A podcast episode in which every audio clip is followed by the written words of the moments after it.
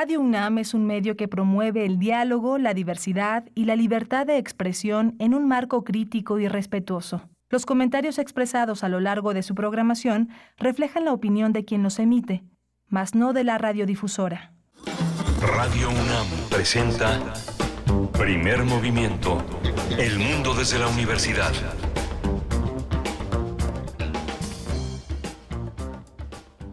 Buenos días, son las 7 de la mañana con 3 minutos aquí en la Ciudad de México. Hoy es viernes 22 de julio del 2022. Mi nombre es Marco Lubián y a nombre de mi compañera Berenice Camacho y mi compañero Miguel Ángel Quemain les damos la bienvenida a esta emisión.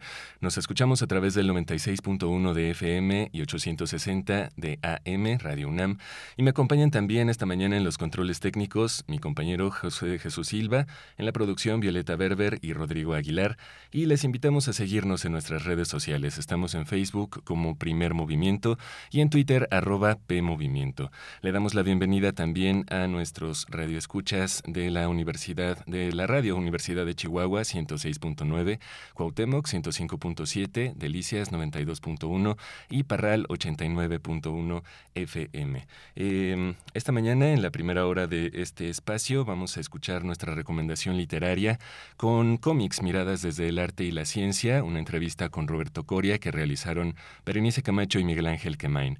Eh, Roberto Coria es investigador, eh, escritor y especialista en literatura y cine fantástico.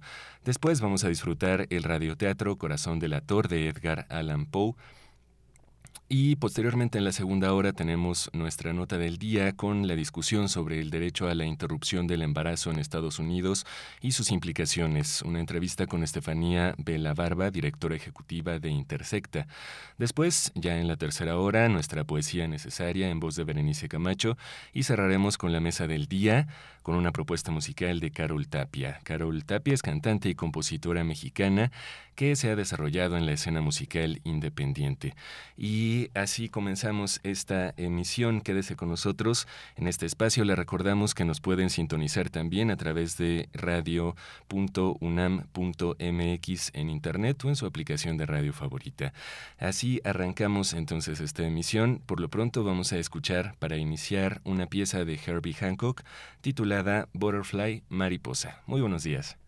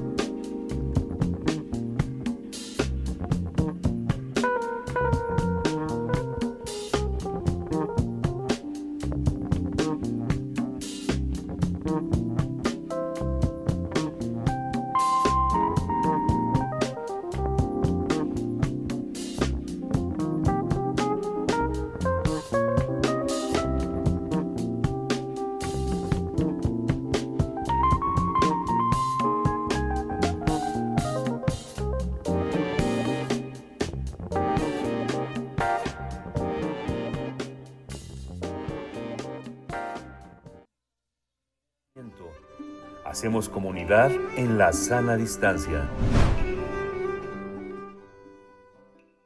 Toma nota y conoce nuestra recomendación literaria.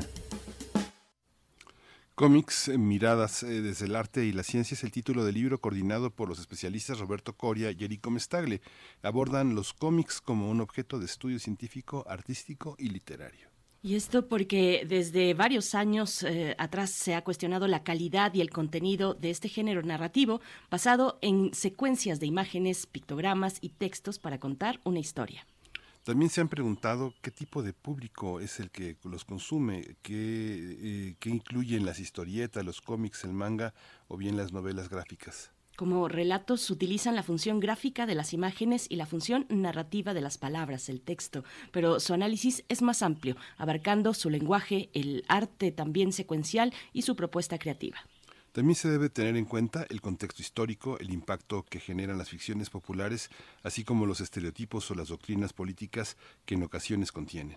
El Consejo de Ciencia y Tecnología del Estado de Puebla publica esta obra donde participan artistas, escritores, estudiantes, académicos e investigadores de diversas áreas del conocimiento a fin de hacer más amplio el estudio. Y vamos a tener una charla esta mañana sobre este libro. Nos acompaña Roberto Coria a través de la línea, escritor e investigador en literatura y cine fantástico y amigo de primer movimiento. Roberto Coria, querido, ¿cómo estás? Querida Berenice, querido Miguel Ángel, siempre es un gusto platicar con ustedes. Yo diría que la mejor manera de iniciar un viernes es eh, estar en primer movimiento, saludar a todo su, su auditorio y, y, obviamente este, hablar de cómics. Es, es este, eh, una, una, estupenda, es una estupenda manera de iniciar el día. Sí, los viernes además son tus viernes, Roberto Coria. Gracias, querido Miguel, me da, me da tanto gusto. Oye, Roberto Coria, perdón, Miguel Ángel tantito, pero es que hoy es viernes 13. Hoy es sí. viernes 13, Roberto Coria. ¿Eres sí, supersticioso? Sí, es, es, feliz viernes 13. Sí, hay que, hay que recordarlo. Y, y, y Jason Borges eh, nos saluda a todos. Eso. sí. Gracias, Roberto Coria. Pues empezamos, Miguel Ángel. ¿Quién, sí, ¿quién cuéntanos, se avienta? Cuéntanos, este, cuéntanos eh, Roberto, cómics, miradas del arte y la ciencia, Erico Mestagne y Paula, eh, eh, Paulo Roberto Coria Monter son los coordinadores de este, de este libro enorme, este libro que tiene eh, eh, muchísimas, muchísimas entradas y salidas, serpientes y escaleras a lo largo de estas páginas. Cuéntanos cómo está concebido, cómo, cómo, cómo, cómo entrarle a este libro, que es, pues es un libro permanente, va, va a permanecer durante muchísimos años entre Com nosotros. ¿no? Completamente de acuerdo, Miguel Ángel. Yo pensé que también nos iba a acompañar Eric, pero así que tomaré la, la, la palabra. Pues mira, eh, eh, Eric Mestagle fue el principal impulsor y, y, y el motor de, de este de este esfuerzo. Eh, eh, eh, ustedes fueron testigos y cómplices durante 2019 que, que, que, a través de la cátedra José Emilio Pacheco organizamos una fiesta de cumpleaños número 80 para Batman. ustedes nos ayudaron muchísimo en la difusión, la propia Berenice Camacho estuvo con, con nosotros, uh -huh. Érico Mestagle fue parte muy importante y, y, fue una de las actividades más, más gustadas porque habló acerca de Batman y la criminología. Él, él, como criminólogo, como investigador, como catedrático de la Benemérita Universidad de Puebla, eh, pues vaya, él siempre ha sido un impulsor eh, y una persona que tiene toda la confianza del mundo en estos temas, en que pueden ser vistos por la academia, pueden ser estudiados eh, de una manera seria, de una, de una manera profesional.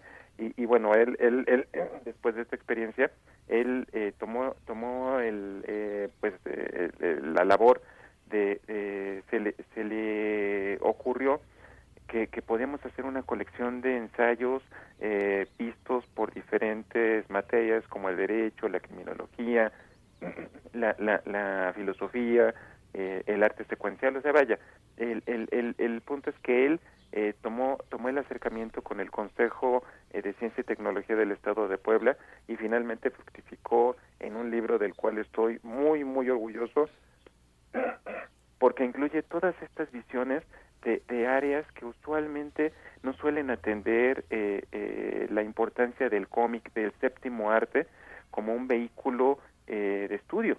Y, y, y, finalmente, pues, eh, tenemos esto a, a, a, disposición de todos ustedes porque está completamente gratuitos y ya, nos han hecho el favor ahorita de compartir en, la red, en sus redes sociales, en Twitter sobre todo, eh, que pueden que pueden descargarlo gratuitamente desde la página de esta institución y, y, verdaderamente es un triunfo, este, eh, Berenice y Miguel. Claro. Y bueno, nos acompaña Eric Gómez Tagle, criminólogo y profesor de la UAP, autor de, de, libros sobre criminología, derechos humanos y animales. Es un gusto poder compartir esta mañana. Eric Gómez Tagle, bienvenido a Primer Movimiento. Gracias, pues feliz de iniciar justamente esta mañana con este conversatorio con los queridos colegas de Radio UNAM, con los amigos Berenice, Miguel Ángel, Roberto Coria, mm. todos amigos y todos estudiosos justamente de este tema que hoy nos convoca, porque hablar de cómics efectivamente durante mucho tiempo se pensó que era una cuestión infraliteraria, exclusivamente para niños, para cuestiones de ocio, que era una pérdida de tiempo, y justamente a lo largo de las décadas, con las diferentes perspectivas que nos aportan, los estudios visuales, ciencias de la comunicación, la filosofía, sociología, ciencia política, pues se ha visto que no, que tiene gran calidad artística, arcos argumentales, una narrativa gráfica compleja, cada vez más el público adulto consume estos productos y cada vez se pueden hacer más análisis desde un punto de vista simbólico, pero también desde un punto de vista político, por ejemplo. Entonces, la verdad que en esta mañana iniciar con primer movimiento hablando sobre este libro de cómics, Miradas desde el arte y la ciencia, pues nos pone muy feliz a todos. Ay, Eric, eh, la verdad es que el gusto es todo nuestro. Encontramos ahí participaciones de personas muy, muy entrañables de ustedes, por supuesto. Está Vicente Quirarte. Hay un recorrido muy interesante. Hay personajes, además, que desfilan en esta publicación, desde los muy clásicos, tal vez por ahí el vampiro, hasta algunos, pues ya de gran arraigo, como Spider-Man, The Punisher. En fin, hay una gran diversidad también, como lo dices, de formas, de, cuestiones temáticas la violencia, por ejemplo, en los contenidos gráficos. Hay una parte dedicada también a, las cuestiones, eh, a las mujeres y el cómic, en fin. Cuéntanos, cuéntenos un poco cómo está organizada temáticamente esta publicación, hacia dónde apunta el acomodo de estos temas, una cuestión para ambos para que podamos charlar entre los cuatro. Roberto Coria. Pues mira, tenemos tres, fundamentalmente tres bloques temáticos, querida Berenice. Eh, eh, son, son tres grupos eh, que reúnen diferentes visiones. Tú acabas de mencionar una, una muy importante porque, porque yo pienso que esta también es una obra de reconciliación, no, no solamente eh, pues eh, eh de que el cómic puede ser estudiado por la academia, eh, sino eh, que el cómic no es nada más realizado por y para hombres, que es una visión bastante limitada eh, porque porque eh, a lo largo de, del desarrollo de, este arte hemos descubierto que también hay mujeres que dibujan, que escriben, que, que, que entintan, que colorean, o sea, que, que tienen que tienen muchísimo que aportar a, a esto.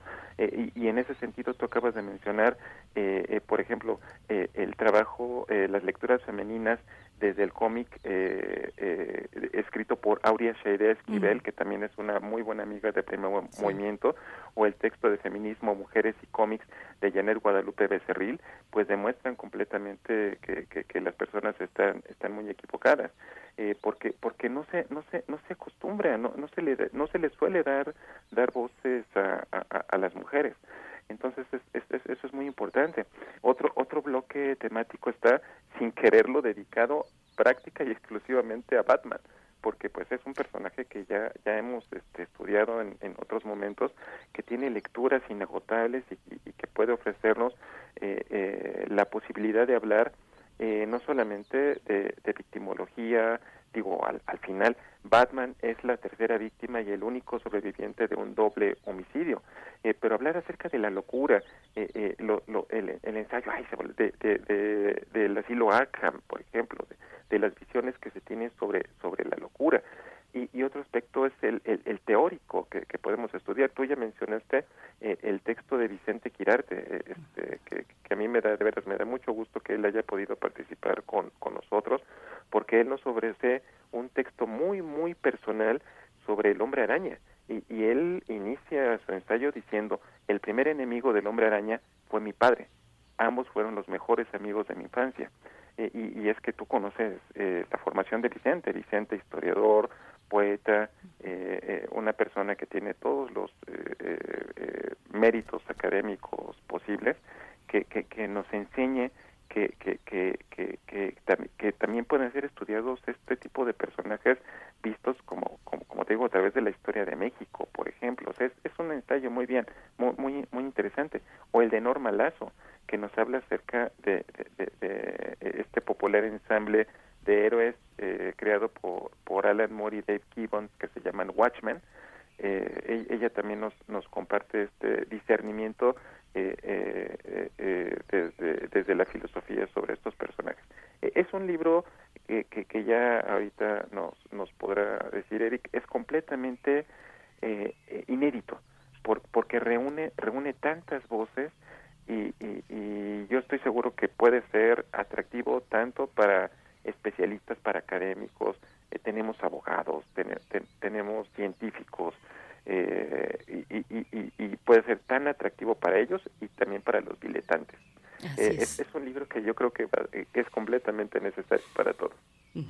Eric, bueno, ustedes dos deben tener unas charlas bien interesantes, ustedes par de, eh, pues, clavadísimos en, las cuestiones de, la criminología, por ejemplo, de la investigación policíaca, cómo mirar esta dimensión eh, del crimen, de la justicia a través de los cómics, qué puede enseñar el cómic a quienes están en ese mundo, un mundo que a veces, muchas veces te puede comer el alma, Eric. Eh, cuéntanos un poquito.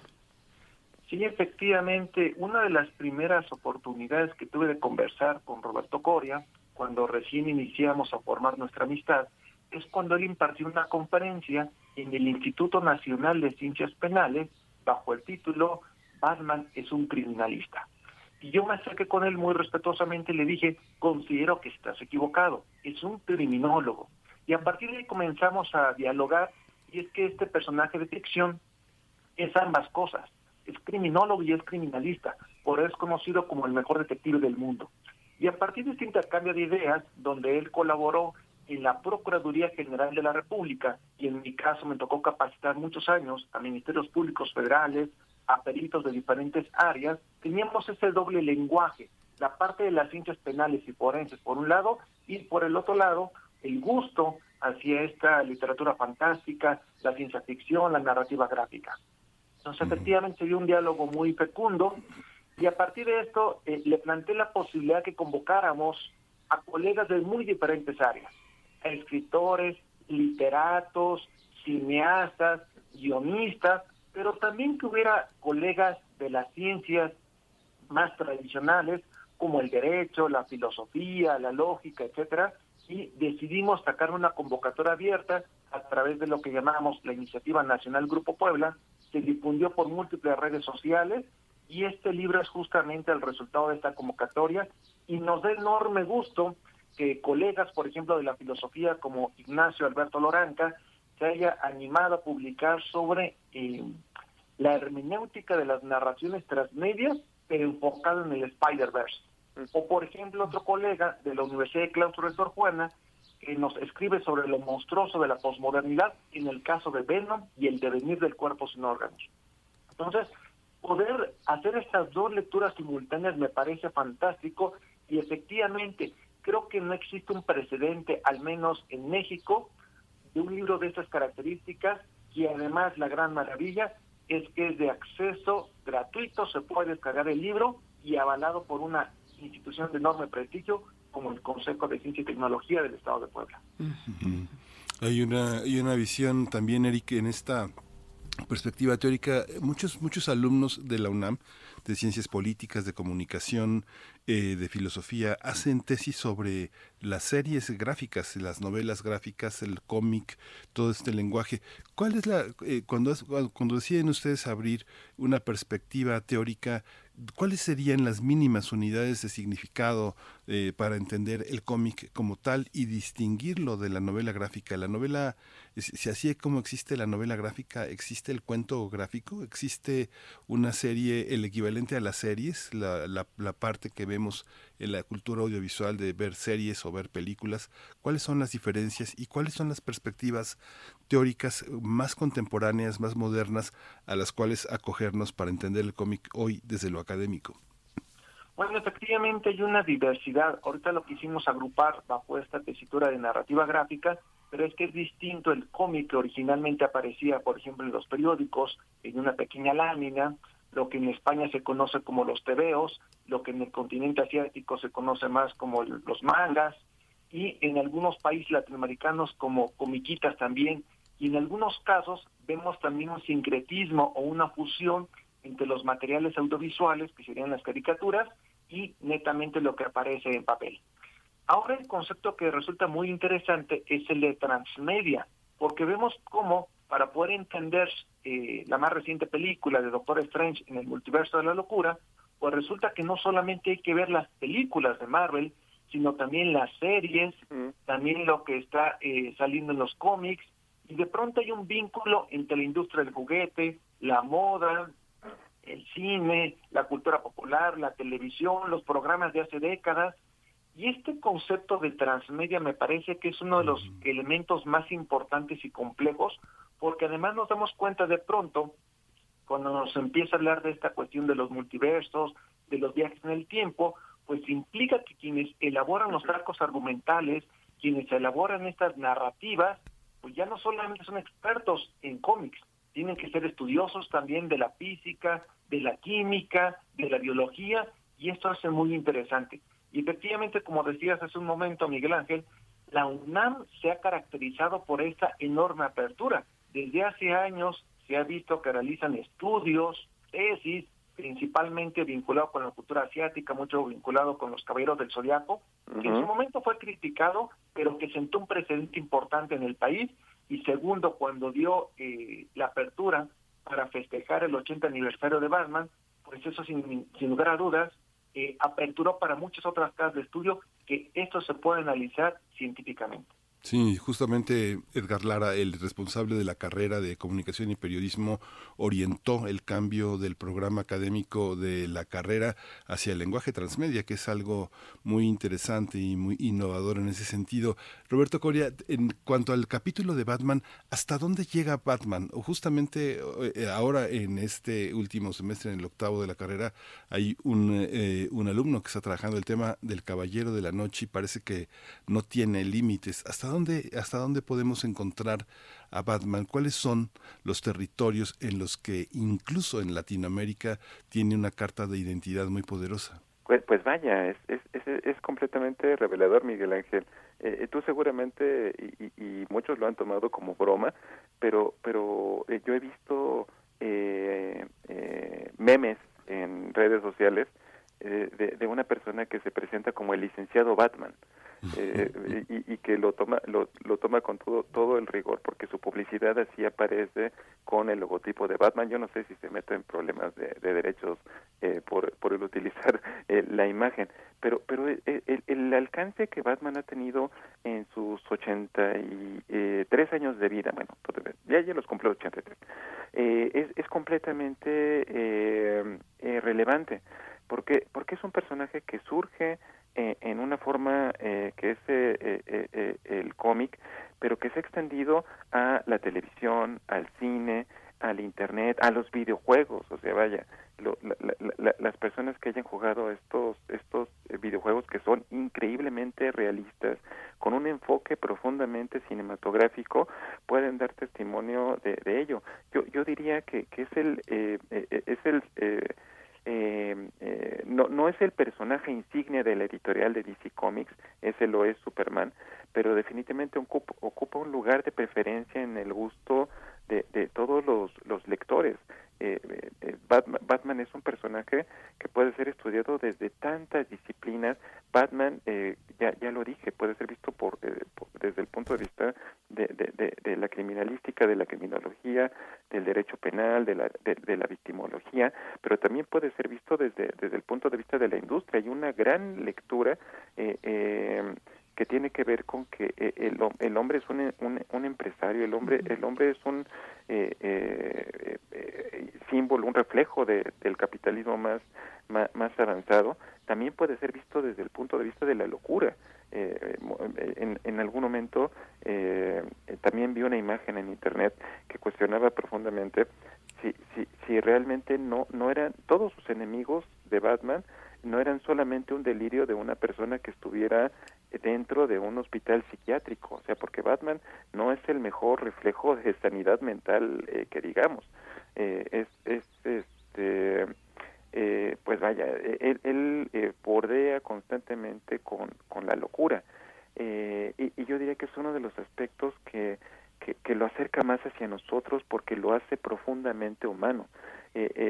Yo siempre he pensado que el personaje de ficción que es más capaz de involucrarte contigo es el que eh, eh, eh, el que es capaz de, sangrar de tener problemas. Bueno obviamente Batman no tiene los problemas económicos que, que, que, la mayor parte de las personas de las personas tienen.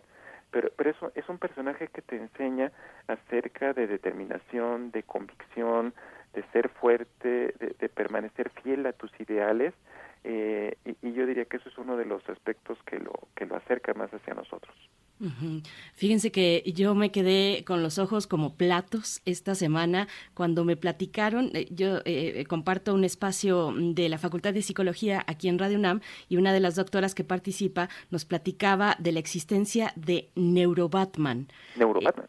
Neurobatman, yo no lo conocía, tiene un canal de YouTube, tiene también un eh, portal, un portal digital y es un, eh, estudioso de las neurociencias, es un científico que está, que se, que se disfraza y que interpreta a Batman para, para dar divulgación, para, para hacer divulgación científica de muy alto nivel también, pero hay otra parte pues muy cercana a la gente, una divulgación científica para todo público y otra pues eh, que se da en alto nivel en conversatorios académicos por ejemplo, ¿no? Entonces, bueno, ahora que escucho esta cuestión, esta dimensión de la locura, Roberto, y, la, y, lo que plantea Miguel Ángel sobre los límites de Batman, pues ahí, ahí están, es un personaje que nos da para mucho. Y en esta publicación está la entrega de Enrique Alejandro Zúñiga, Batman, paradigma del superhéroe neoliberal, una visión criminológica. ¿Cómo ven esa parte? Un poquito, yo creo que ustedes han tenido, o supongo, o si no lo han hecho, háganlo, esa conversación seguramente sobre esa dimensión, esa crítica que se le hace también al superhéroe, pues al gran heredero eh, de, una casa de, de, abolengo, ¿no? Que no tiene o no tendría, eh, pues no tiene problemas económicos de entrada, como sabemos, y que se dedica a salir, ¿no? A salir y a, buscar a los malos. ¿Cómo, ¿Cómo ven esa parte, esa dimensión, eh, Eric Gómez? Por ejemplo, en los cómics se plantea que Ciudad Gótica es probablemente la ciudad más violenta del mundo, porque además surgen estos supervillanos inteligentísimos, altamente violentos. Y si uno lo comparara con las estadísticas que se manejan a nivel internacional, muchas veces algunas de las ciudades de México han sido clasificadas como las más violentas del mundo. Por eso, en alguna ocasión en la UNAM, eh, dando una conferencia, eh, planteé la siguiente hipótesis, que si Ciudad Gótica existiera, estaría en México. Porque justamente es un escenario altamente violento, con índices de corrupción, con índices de impunidad, y ir comprendiendo cuál es el escenario que pueden gestar estos personajes. Pensemos un momento en el Joker o el Guasón, eh, como se le ha conocido, el arrequín del odio, en el sentido que es impresionantemente complejo para analizar desde la psicología o desde la psiquiatría, porque tiene rasgos o brotes, por un lado, sádicos, psicóticos, eh, psicopáticos, pero es tan difícil de comprender la inteligencia de este personaje que además tiene estudios en química. Recordemos cuando tiene el gas de la risa, cuando de su solapa tiene una flor que arroja ácido, ella implica que tiene conocimientos en química y que lo hace brillantemente. Además, cuando él ha creído, ha realizado grandes robos o algunos de los crímenes más perfectamente realizados, y sin embargo él está más allá de estos intereses económicos clásicos de la delincuencia organizada. Entonces, así como Batman es un personaje icónico y sumamente complejo para entender, su antítesis, que es el guasón, tiene exactamente el mismo nivel y creo que por eso ha sido considerado por muchos el mejor villano de la historia. Por supuesto, ¿cómo lo ves, Roberto Coria? Yo creo que uno puede ser muy empático con algunos de los enemigos de Batman. ¿Cómo lo ves? Y el Joker también aparece en la publicación. Claro, no, y, ocupa un lugar muy importante porque yo siempre he pensado que la historieta nos ha entregado grandes villanos. Eh, nos ha entregado, por ejemplo, al Doctor Doom, que digo, que aquí tenemos eh, el ensayo de José Eduardo Jacobo Bernal sobre el Doctor Doom, visto desde la diplomacia en la realidad y la ficción es muy interesante. O, por ejemplo, eh, yo, yo a Magneto, el, el, enemigo de los hombres X, no lo veo un villano. Eh, Magneto es un antagonista, eh, es un antihéroe en muchos en muchos momentos, pero pues, pues me cuesta trabajo ubicarlo en ese dentro de ese molde. Marvel nos ha nos ha mostrado, eh, digo, todo toda la galería de enemigos del Hombre Araña, el Doctor Pulpo, el Duende Verde, todo todos ellos son grandes personajes. hay más poderosos el propio Thanos, ya, ya lo vimos eh, recientemente en las películas de los, de los Vengadores. Eh, es, eh, prácticamente un ser omnipotente, pero el, el, Guasón es, es, definitivamente el personaje más atractivo de, de, las historietas. Yo, yo, lo, yo lo veo de esa manera. Ya, ya lo dijo, ya lo dijo Eric. Es completamente incomprensible. Los, los propios psicólogos no se ponen de acuerdo para eh, clasificarlo.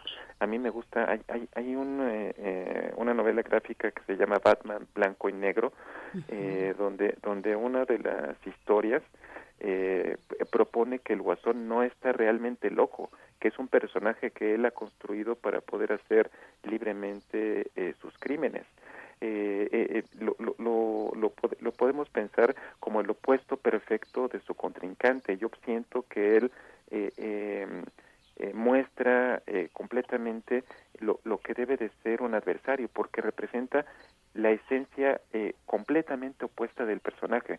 Eh, si, si tú te fijas, el, la vestimenta del guasón, colorida, como un payaso, eh, eh, con esta flor en la solapa que acaba de mencionar muy bien Eric, eh, es, es, se opone completamente a toda la seriedad, a, a, a la lógica, Batman, los colores oscuros que porta a lo largo de, la, de las épocas, pues eh, lo, lo, muestran como, como definitivamente eh, el mejor adversario posible. Así es. Bueno, ya tenemos prácticamente que ir cerrando, pero un, un último comentario. Fíjate que esto que comentan de Ciudad Gótica en México, lo que pasa en, en los cómics y en la cultura norteamericana que, que, eh, evidencia la presencia de los superhéroes es que hay una paranoia, hay una anticipación del delito, ¿no? Y hay un ser anormal que lo comete, a diferencia de lo que pasa en territorios como el nuestro. Aquí la injusticia social, la desigualdad, la diferencia de los actores eh, políticos está, está primero. Primero han sido vulnerados, han sido marginados y no hay una paranoia, sino hay una realidad en la que la paranoia es de los poderosos, de que les quiten el poder sindicalistas, feministas, este, protectores de animales, protectores de colonos como superbarrio, superanimal. ¿Cómo, ¿Cómo entender esta parte de la cultura popular? Un último comentario de cierre, eh, Roberto Coria. Eh, pues vaya, o sea, yo, esto, esto yo creo que representa muy bien lo que digo, lo que digo todas las veces. El horror de la ficción siempre va a ser mejor que el horror de la realidad. E, en, en la, e, esta, esta eh, pareciera el lugar común de que la realidad supera la ficción es completamente cierto. Eh, eh cotidianamente observamos eh, tanto acciones, notas, eh, personas que, que, que, que, que, nos enseñan que, que nos enseñan que, no podemos eh, jamás terminar de sorprendernos sobre lo que ocurre. Y, y, y, eh, verdaderamente pienso que, que, que los cómics y todas las formas artísticas pues son un reflejo de nuestra realidad Miguel Ángel. Eh, y, y, yo en lo personal por eso siempre siempre digo que prefiero a mis vampiros a mis fantasmas a mis brujas que a un criminal eh, que me salga eh, eh, a, punto de abordar mi vehículo con una pistola. por eso personajes heroicos son tan necesarios para demostrarnos que el bien existe y que es posible. La canción de David Bowie que dice de que todos podemos héroes ser héroes al menos un día, eh, este tipo de, personajes son completamente necesarios para seguir existiendo. Enrico Mestagle, una, una, una despedida breve, gracias por estar. Eh, gracias, muy amables. Pues efectivamente en la realidad de México hemos tenido casos emblemáticos que fácilmente pueden llevarse al mundo de la ficción. Pensemos en el caníbal poeta, el monstruo de Atizapán, los narcosatánicos de Matamoros, la Materejitas y tantos otros casos que fácilmente podían trasladarse al ámbito de la ficción. Y en ese sentido quiero cerrar con la idea que nos plantea eh, Lluvia Yumiko Ayala, que colabora en la Fiscalía de Chihuahua y escribe justamente sobre el personaje de Frank Castle de Punisher. Entonces, hay mucho que abordar sobre estos temas y es que esta unión entre realidad y ficción, entre arte y ciencia, entre los estudios sobre eh, cuestiones visuales desde la perspectiva de género es enormemente enriquecedor y efectivamente sigo afirmando que este libro es algo inédito que no existía antes en nuestro país y seguramente tendrá un precedente muy importante. Pues Eric Mestagle, Roberto Coria, muchas gracias. Ya estamos escuchando de fondo, pues nos emocionamos con Batman. Estamos escuchando Something in the Way de Nirvana, que forma parte del soundtrack de la película más reciente de Batman. Eh, les agradecemos, les agradecemos mucho esta participación. En concitep.gov.mx pueden encontrar este libro de descarga de, revisión, pues gratuita, abierta, cómics, miradas desde el arte y la ciencia. Muchas gracias a ambos. Eh, querida Berenice, Miguel Ángel, de verdad, muchísimas, muchísimas gracias por la universidad, por la, por la universidad, por la oportunidad y espero que pronto nos podamos abrazar. Yo espero también. gracias, un abrazo. El corazón del ator. Edgar Allan Poe.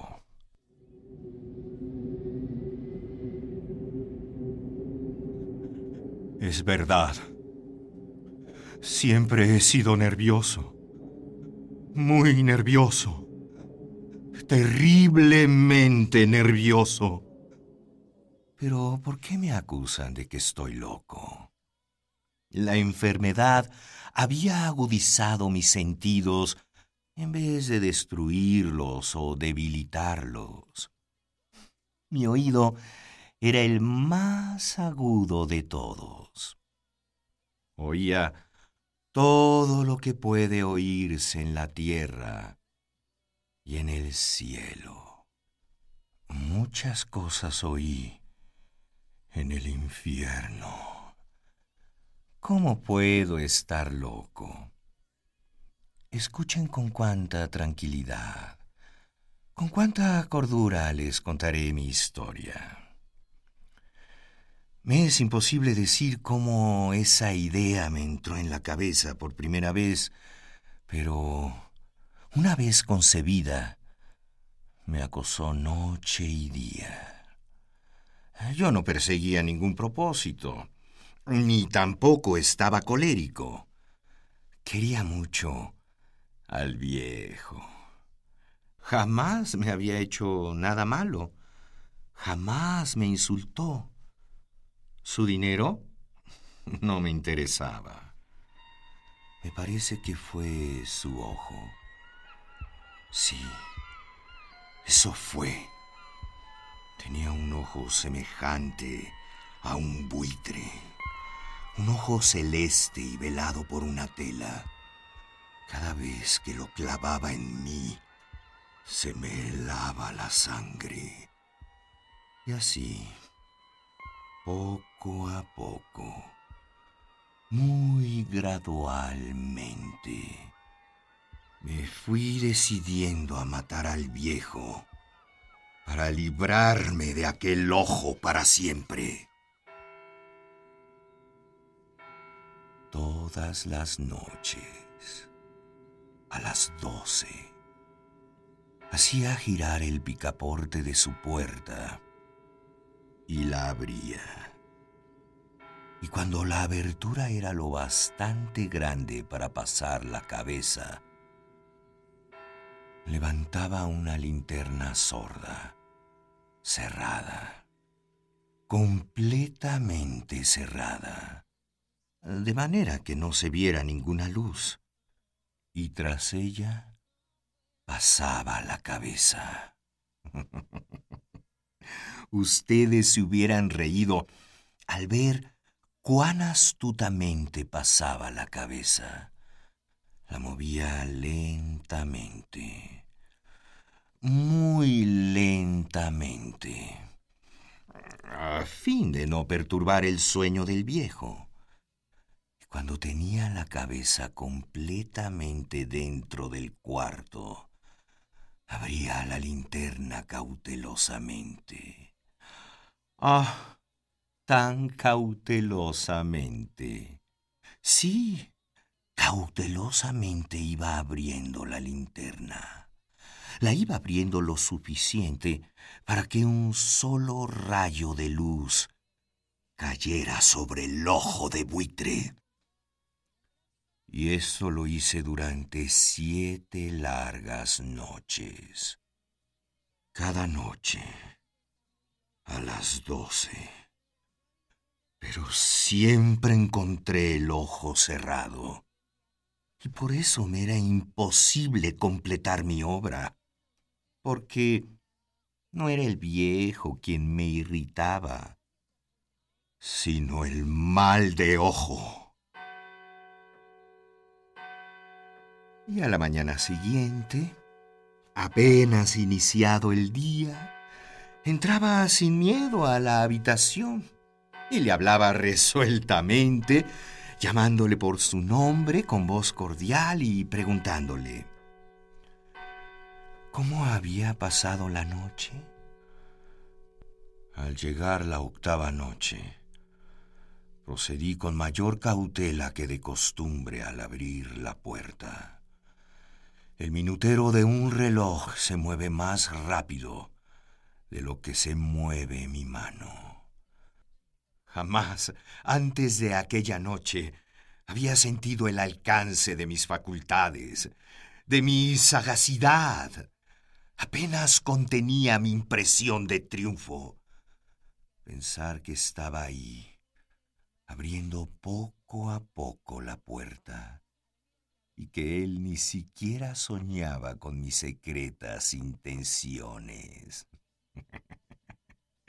me reí entre dientes ante esa idea y quizá me oyó, porque lo sentí moverse repentinamente en la cama, como si se sobresaltara. Había ya pasado la cabeza y me disponía a abrir la linterna cuando mi pulgar resbaló en el cierre metálico y el viejo se enderezó gritando. ¿Quién está ahí? Permanecí inmóvil, sin decir palabra. Durante una hora no moví un solo músculo. Y en todo ese tiempo no oí que se acostara en la cama. Seguía sentado escuchando, tal y como yo lo había hecho, noche tras noche, mientras escuchaba en la pared los taladros cuyo sonido anuncia la muerte. Oí de pronto un leve quejido y supe que era el quejido que nace del terror. No expresaba dolor o pena Oh, no. Era el ahogado sonido que brota del fondo del alma cuando el espanto la sobrecoge. Bien conocía yo ese sonido. Muchas noches, justamente a las doce, cuando todo el mundo dormía, surgió de mi pecho, ahondando con su espantoso eco los terrores que me enloquecían. Comprendí lo que estaba sintiendo el viejo y le tuve lástima, aunque me reía en el fondo de mi corazón. Comprendí que había estado despierto desde el primer leve ruido cuando se movió en la cama. Había tratado de decirse que aquel ruido no era nada No es más que el viento en la chimenea, o un grillo que chirrió una sola vez. Sí, había tratado de darse ánimo con esas suposiciones. Pero todo era en vano. Todo era en vano, porque la muerte se había aproximado a él, deslizándose furtiva y envolvía a su víctima.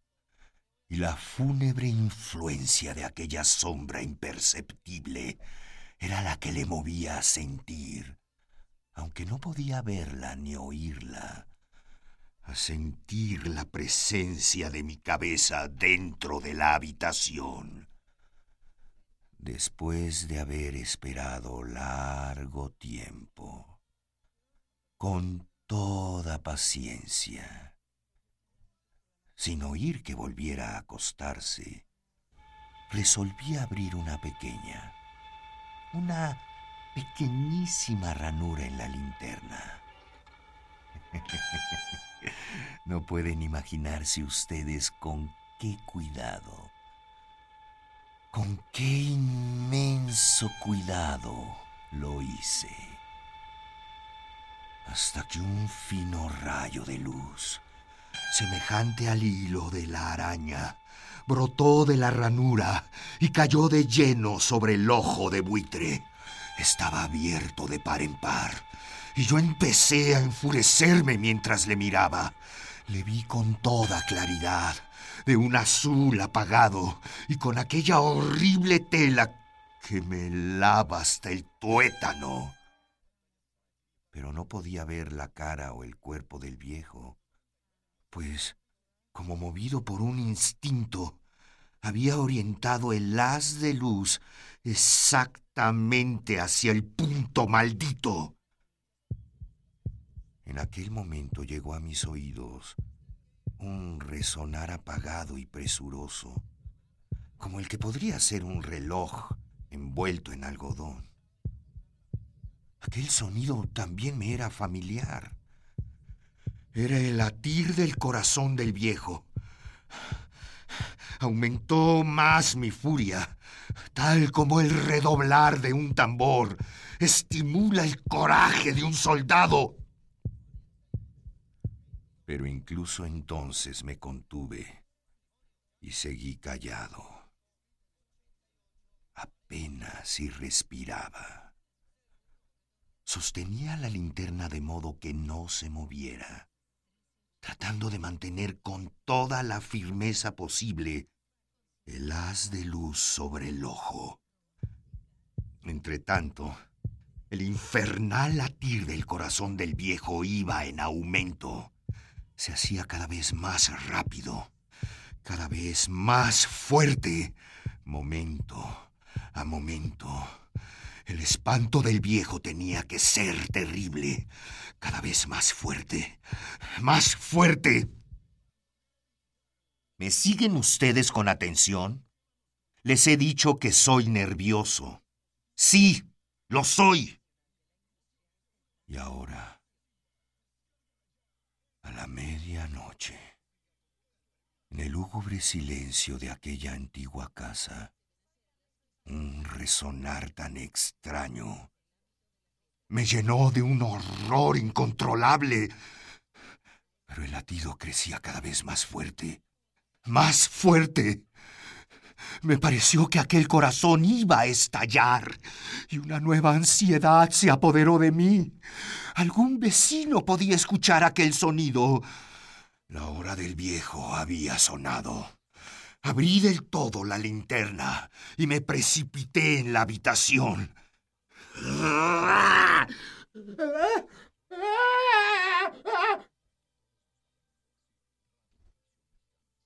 El viejo clamó una vez, nada más que una vez.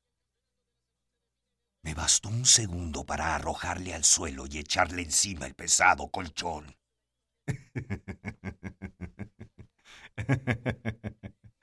Qué fácil me había resultado todo.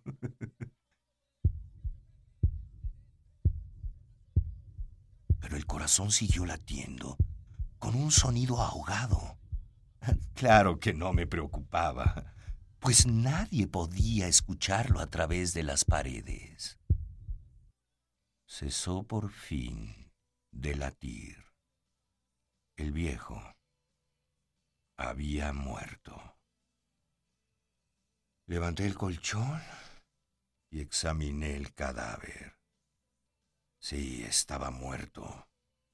Completamente muerto.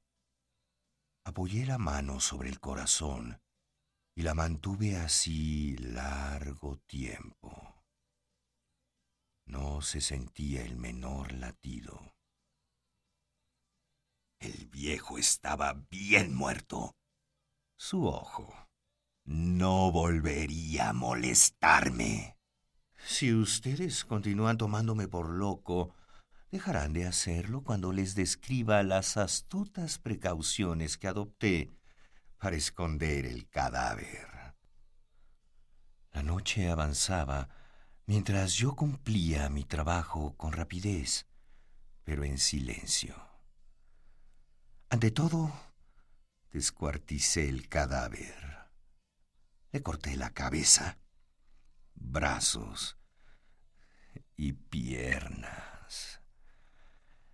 Levanté luego tres planchas del piso de la habitación y escondí los restos en el hueco.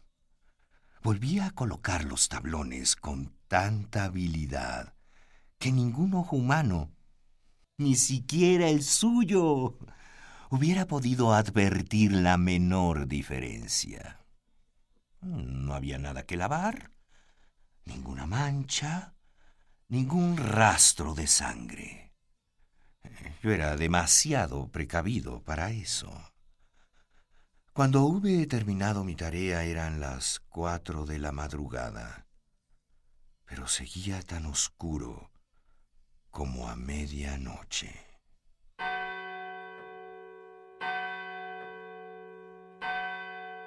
En el momento en que se oían las campanadas de la hora, golpearon a la puerta de la calle. Acudí a abrir con toda tranquilidad, pues, ¿qué podía temer ahora? Hallé a tres caballeros que se presentaron de civiles como oficiales de policía. Durante la noche un vecino había escuchado un alarido, por lo cual se sospechaba de la posibilidad de algún crimen.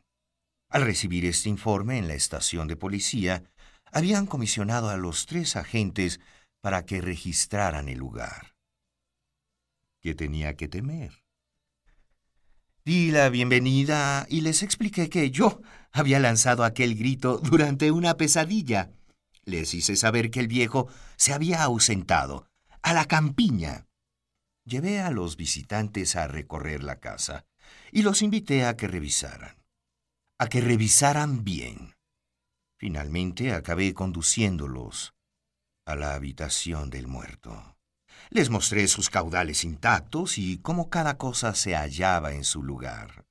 En el entusiasmo de mis confidencias, traje sillas a la habitación y pedí a los tres caballeros que descansaran allí de sus fatigas, mientras yo mismo, con la audacia de mi perfecto triunfo, colocaba mi silla en el exacto punto bajo el cual reposaba el cadáver de mi víctima.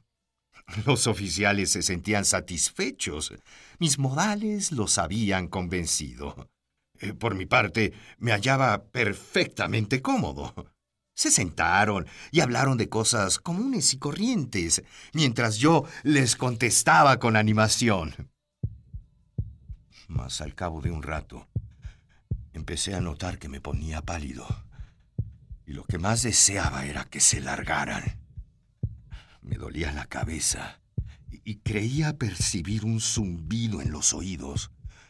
Pero los policías seguían sentados y charlando. El zumbido se hizo más intenso. Hablé en voz muy alta para librarme de esa sensación, pero continuaba lo mismo y se iba haciendo cada vez más clara, hasta que al fin me di cuenta de que aquel sonido no se producía dentro de mis oídos. Sin duda, debí ponerme muy pálido, pero seguí hablando con creciente soltura y, y, levantando mucho la voz. Sin embargo, el sonido aumentaba. Era un resonar apagado y presuroso, Un sonido como el que podría ser un reloj envuelto en algodón. Yo jadeaba, tratando de recobrar el aliento. Y sin embargo, los policías no habían oído nada. Hablé con mayor rapidez, con vehemencia. Pero el sonido... Primer movimiento. Hacemos comunidad en la sana distancia.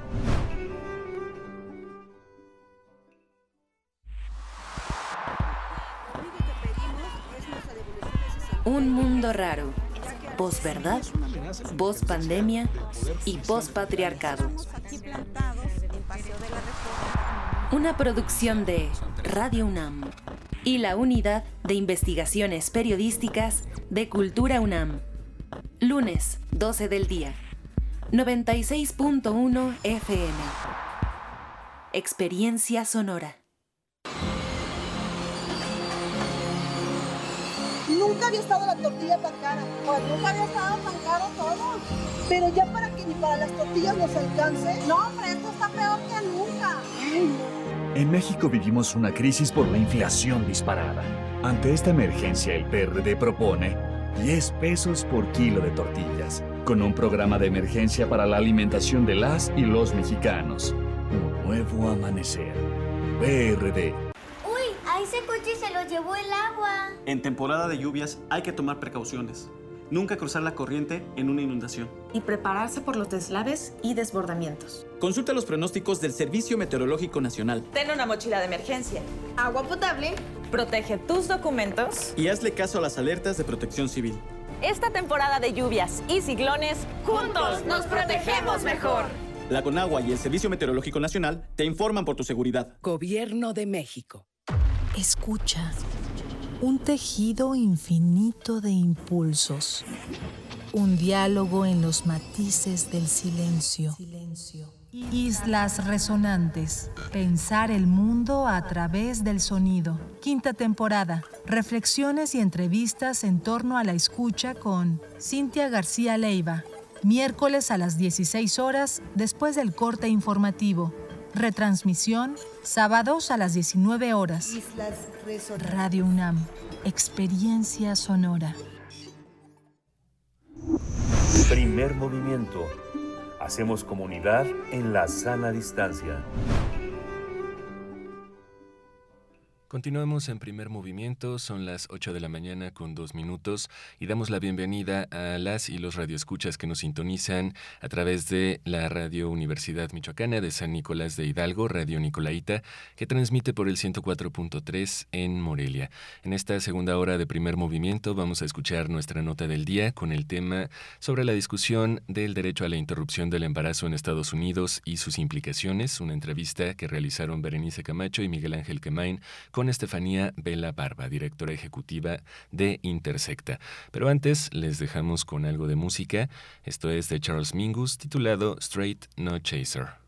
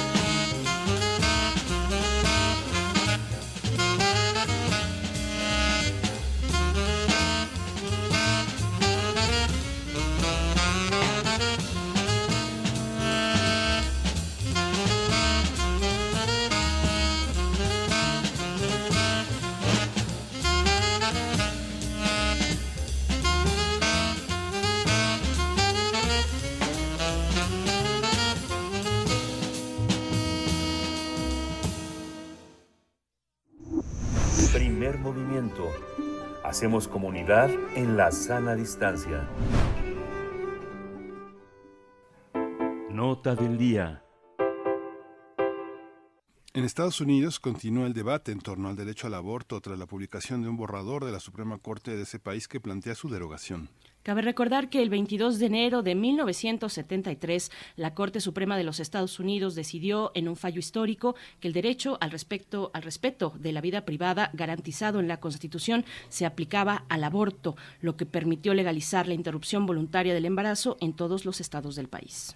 Sin embargo, tras la filtración del borrador que propone su derogación, la discusión sobre este tema se ha incrementado allá en Estados Unidos. Apenas el miércoles pasado, una legislación para permitir el aborto en todo los Estados Unidos no alcanzó los votos suficientes en el Senado por una sólida oposición republicana.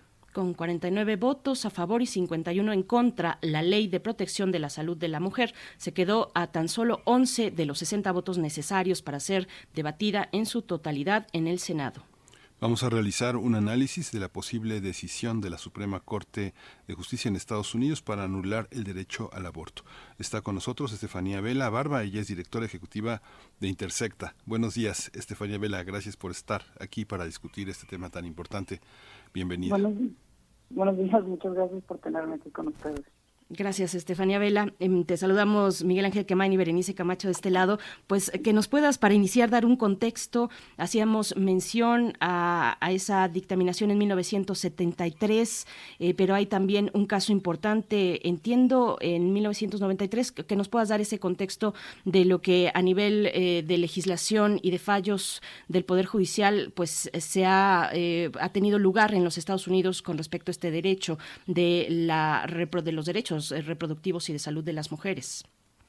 Claro que sí, el, caso que ustedes mencionaron es el caso Roe contra Wade, que es, digamos, el primero en el que la Suprema Corte de Estados Unidos reconoce con todas sus letras que por virtud del derecho a la privacidad, como, como bien dijeron ustedes, este derecho eh, que le permite a las personas tener una esfera de privacidad frente al Estado, eh, le garantiza a las mujeres la posibilidad de decidir si continúan o no con un embarazo, libres de la amenaza del encarcelamiento del Estado.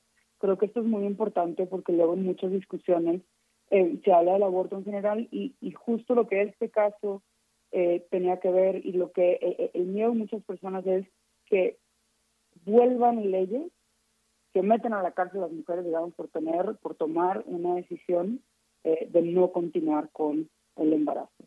Y en este primer caso, digamos, básicamente lo que hace la Corte de Estados Unidos es decir, sí tienen las mujeres ese derecho que les garantiza una esfera de decisión y establece, digamos, un esquema eh, temporal de en qué momento el Estado puede empezar a intervenir o no en este tipo de decisión. Entonces, les da a las mujeres ese espacio de, libertad. En el caso de los 90, que es el caso eh, popularmente conocido como de Casey, eh, la Suprema Corte reitera este derecho y digamos que el límite temporal en ese entonces es el momento de viabilidad este, del feto. Hasta ese momento eh, las mujeres tienen ese eh, poder de decisión sin la amenaza coactiva del Estado.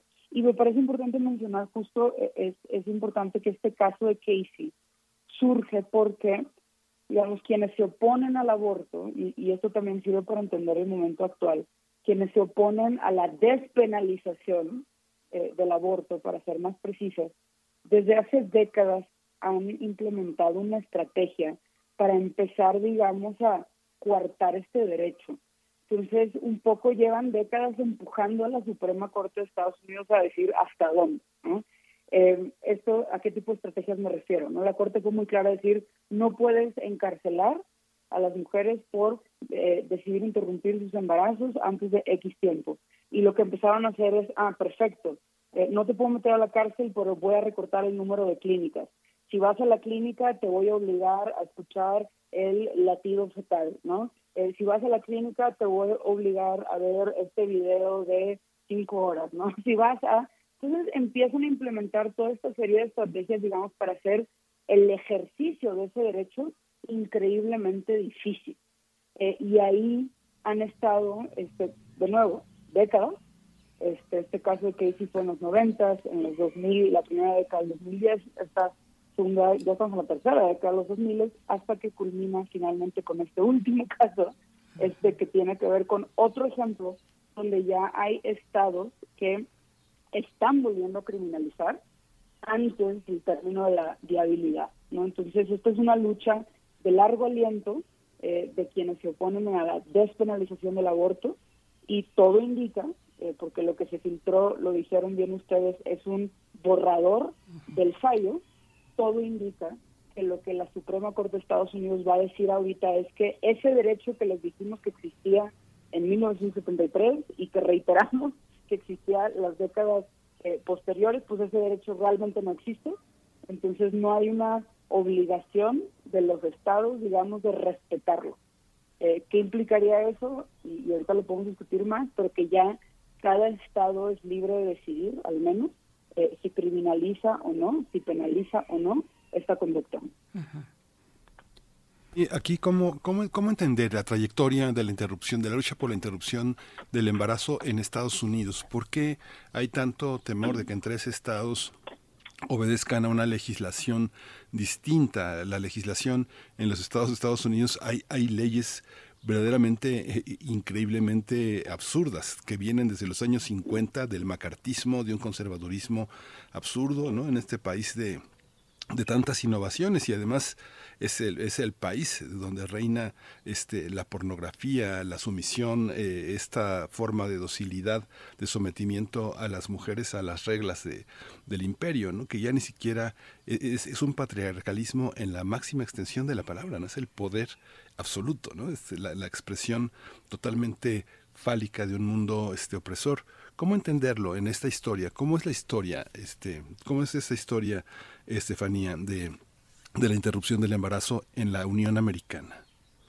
Pero creo que lo que, al menos en lo personal, me parece extraño el caso de Estados Unidos es que de tener un derecho se está perdiendo. Y esto lo digo porque nosotras estamos en un país en donde la gran mayoría de los estados siguen eh, criminalizando la interrupción del embarazo, a pesar, y esto me parece muy interesante decirlo, nosotras en nuestra constitución tenemos con todas sus letras el derecho a decidir el número y espaciamiento de los hijos. Eh, entonces, eh, ese matiz me parece importante, creo que de cualquier manera, pues sí es interesante, interesante el caso de Estados Unidos, justo porque pues, se había conquistado ese derecho. es un movimiento en el caso de Estados Unidos, antes del caso de Roe, de la Corte Suprema, muchas entidades federativas justo habían empezado a despenalizar eh, el aborto. Em, había un gran apoyo, digamos, por parte de la comunidad médica. De hecho, técnicamente el primer caso, este de Roe contra Wade, la Suprema Corte hablaba del derecho a la mujer a decidir junto con su médico si interrumpir o no el embarazo. Eh, entonces, digamos, había este cuestionamiento eh, de que pues este tipo de decisiones no, no, no tiene que haber ese tipo de intromisión del Estado. Eh, justo el caso de Roe también, por ejemplo, se, se, basa en un caso previo, que es el caso de Griswold, donde eh, se sostiene, digamos, el derecho de las parejas heterosexuales de poder comprar anticoncepción.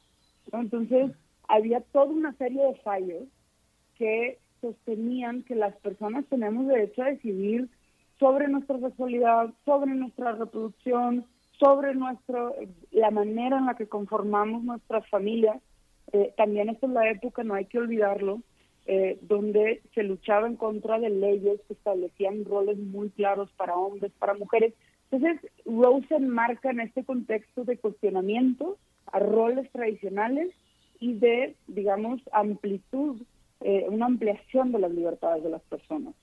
Eh, desde los 80 más o menos empieza a verse, digamos, este esta ola de reacción, y digo los 80 con, con el presidente Reagan, eh, hay este movimiento que se llama la mayoría moral, eh, que empieza a cobrar fuerza.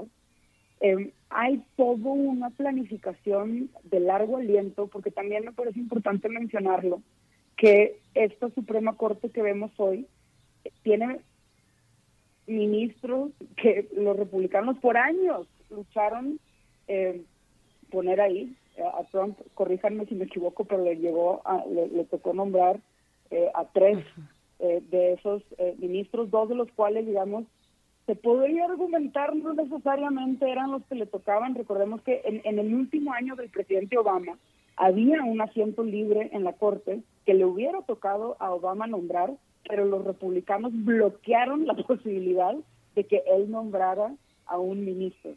Y también no olvidemos el, el fallo reciente de la ministra Ruth Bader Ginsburg, que era la ministra liberal, este, justo a favor de la despenalización del aborto, que también le dio otro asiento, en este caso a, a Trump. ¿no? Eh, no quiero dejar de mencionar también en esta estrategia, digamos, de, de contrarreacción, que además de la Suprema Corte, justo durante Trump lograron nombrar a, creo que si mal no recuerdo, más o menos un tercio de, la, de la judicatura federal. Entonces hay ahí, digamos, una estrategia de ir ocupando todos los distintos cargos públicos que se puedan para empezar a cuestionar todo este tipo de libertades, incluida, por supuesto, la libertad de elegir sobre nuestra propia reproducción. ¿Qué diría la, jueza Ruth Bader Ginsburg eh, sobre este escenario que se, que se está planteando en los Estados Unidos? Estefanía, me gustaría volver a una cuestión que, que tú misma ya anunciabas y sobre la que podríamos profundizar, eh, sobre mm, si es que acaso estamos eh, viendo esta discusión en la Corte Suprema, si es un tema de competencias de los poderes, de los niveles de gobierno, mm, de dar mayor libertad, mayor poder, por supuesto, a los estados y por ende también al electorado para decidir sobre ciertas cuestiones? ¿Es un refrendo al federalismo o es una máscara del conservadurismo o es ambas? ¿Cómo lo ves? Creo que justo el miedo, eh, y gracias por mencionarlo, eh, a ver, hay una postura que lleva también décadas, digamos. El primer argumento importante es que sostiene la mayoría de la Corte Suprema que no existe como tal un derecho al aborto. ¿no? Ahora, esto es cierto, si, si ustedes se ponen a leer en la Constitución de Estados Unidos, la palabra aborto no es mencionada, eh, pero digamos, esto no sorprende. Eh, pensamos en la libertad de expresión, la Constitución gringa no dice que tú tienes la libertad de tener un lápiz y un papel, pero se entiende que para tener libertad de expresión este, requieres de un lápiz o un papel o un pincel o un, ¿no? O sea, las herramientas para ejercer la libertad se entienden de alguna manera implícitas.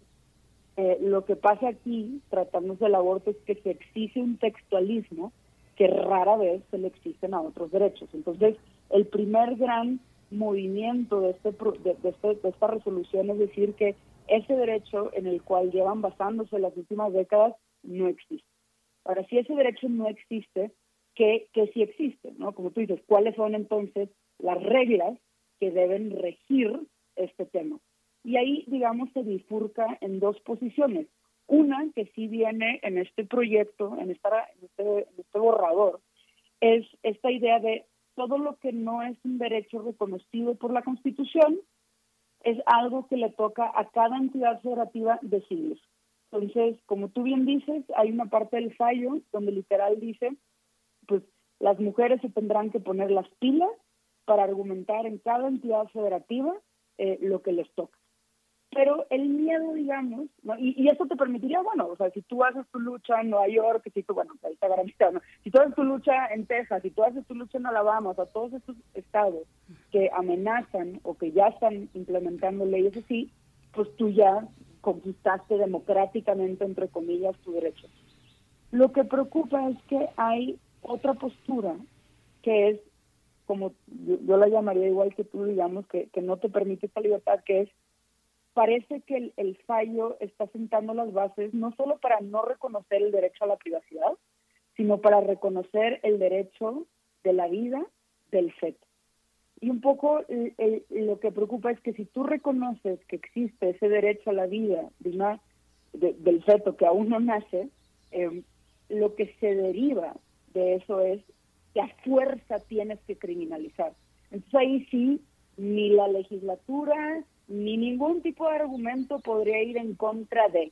Eso es un poco miedo, digo el miedo porque hay ejemplos en el mundo, el caso de Alemania es el más claro, en donde con todo y el reconocimiento del derecho a la vida eh, de, de, de, del feto, se permite la interrupción del embarazo en cierto tiempo, ¿no? Pero ahí está, digamos, la disyuntiva, ahí está parte de la disputa, y esto se vuelve, como tú bien dices, simplemente una cuestión del federalismo, donde cada estado podrá decidir o no, o se vuelve algo incluso más restrictivo, donde ni queriendo puedes despenalizar eh, la conducta.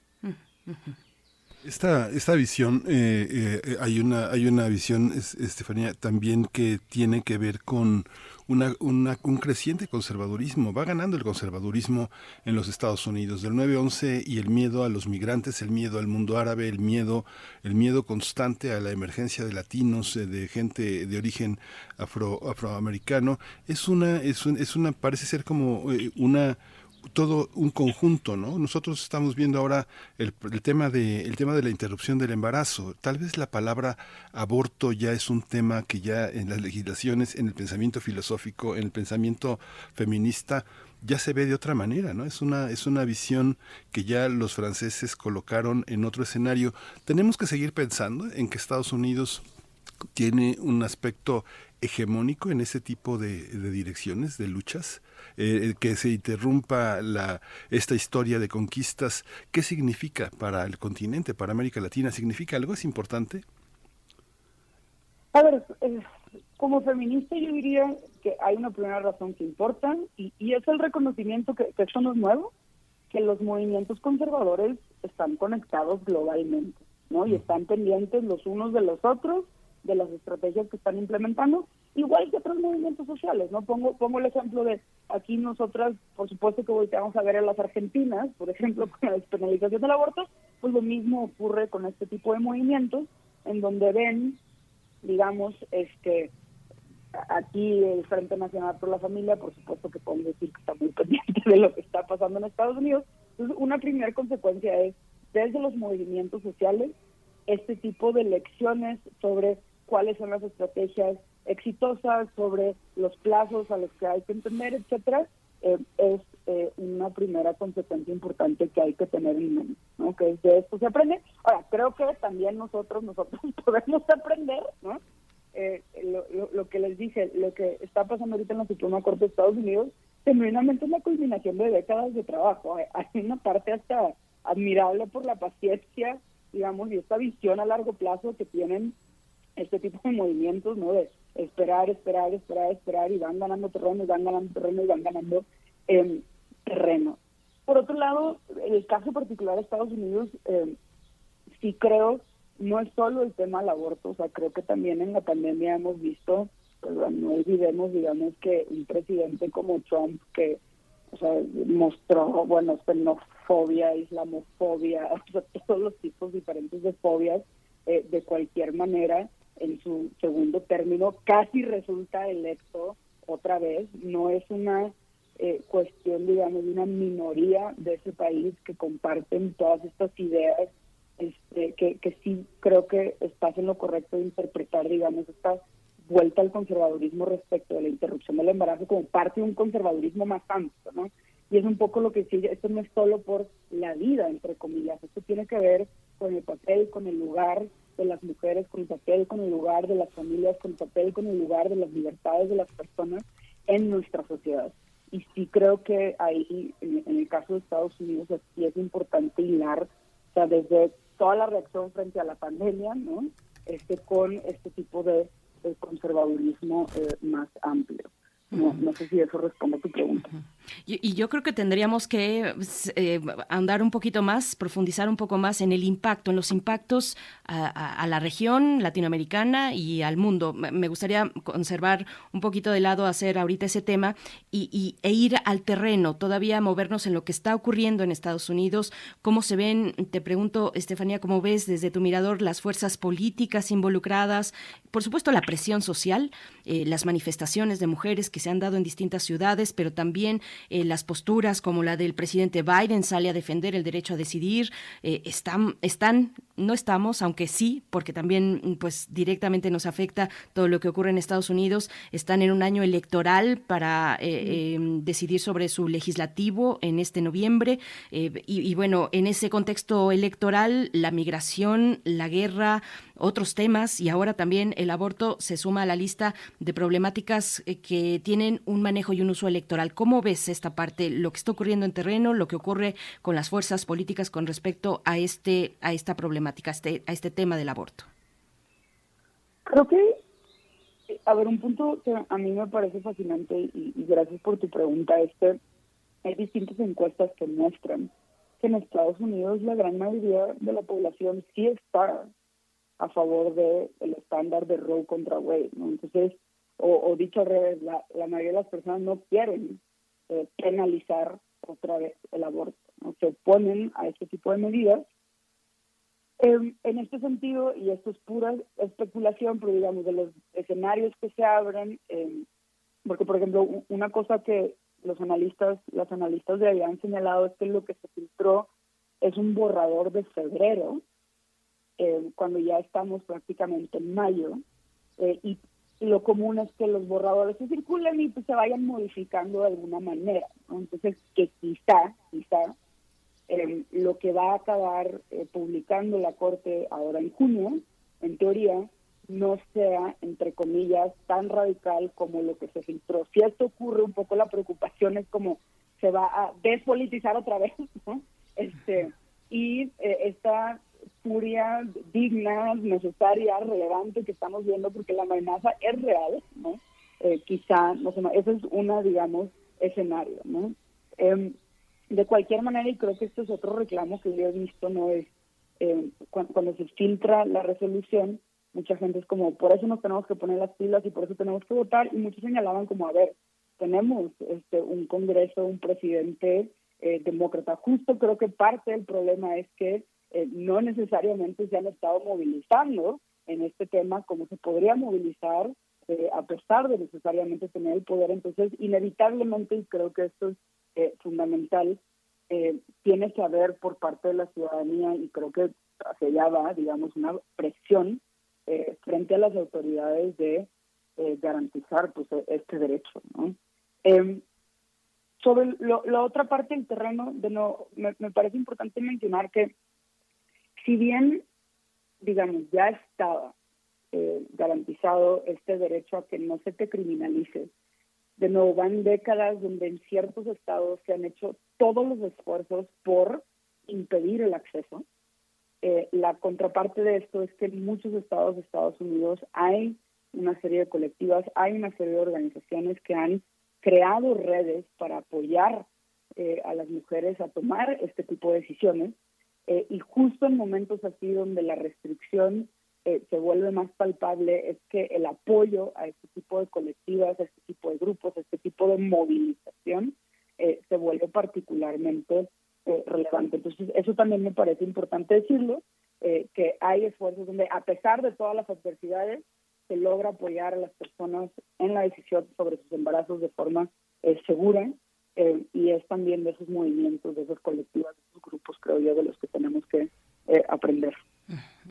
Sí, justamente esta parte también eh, eh, en relación a la, constitución de eh, la, las libertades de las mujeres en Estados Unidos, ¿qué, qué contrastes, qué paralelismos habría con estas posibles rupturas de una ley general para los Estados Unidos? ¿Cuáles serían los estados, los, los espacios más afectados donde tenemos una, una sociedad norteamericana con grupos de derecha a todo lo que dan? ¿Cuáles serían los más grandes retrocesos que tú preverías en este, en este panorama, Estefanía? A ver, creo que en su gran mayoría de los estados del sur que ya han estado implementando este tipo de eh, legislación, eh, Alabama, eh, Texas, por ejemplo, el único caso que he visto en, meses recientes, que es el, caso de Texas, implementó una ley que a mi gusto fue un poco terrorífica, en donde todavía no se atrevieron a amenazar, digamos, con este básicamente permitieron de alguna manera que la misma ciudadanía se vuelva la policía de las personas. O sea, ya no es solo que la policía del Estado te persigue, eh, sino tus eh, compañeros, compañeras, este, son los que alertan, digamos, a las autoridades de lo que te está pasando. Entonces, creo que eh, ese es el escenario, digamos, donde preocupa que otra vez toda la fuerza de la represión del Estado de Estados Unidos, que sabemos que tienen una fuerza impresionante este, de, vigilancia policial, eh, se vuelvan a activar en este tipo de estados. ¿no? Otros estados, justo diría yo, eh, California, Nueva York, este, llevan eh, de nuevo desde antes de Roe despenalizado y creo que va a permanecer así por el momento. Entonces serían este tipo de estados los que hay que tener particular cuidado, de nuevo, asumiendo que ya hay colectivas y que como quiera hay que apoyar ese tipo de trabajo.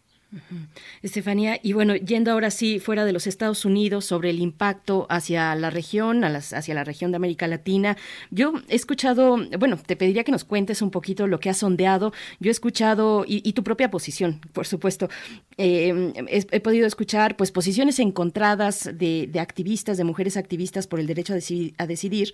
Algunas feministas, por ejemplo, en Colombia, he escuchado que algunas opinan que pues no tendrá un impacto negativo directo respecto al derecho a decidir en Colombia, que ahí ese país pues ya tiene su propio proceso, sus propios recursos sociales, históricos para asentar una ley eh, como recientemente se vio eh, ahí en Colombia. Hay otras que no son tan entusiastas, y sí hay feministas que temen por un impacto eh, adverso al derecho a decidir. ¿Cómo lo ves tú? ¿Cómo se ven, cómo se vislumbran esos impactos o cuáles incluso ya estarían operando fuera de los Estados Unidos para el caso de nuestro país, para el caso de la región latinoamericana, Estefanía? ¿Cómo lo ves?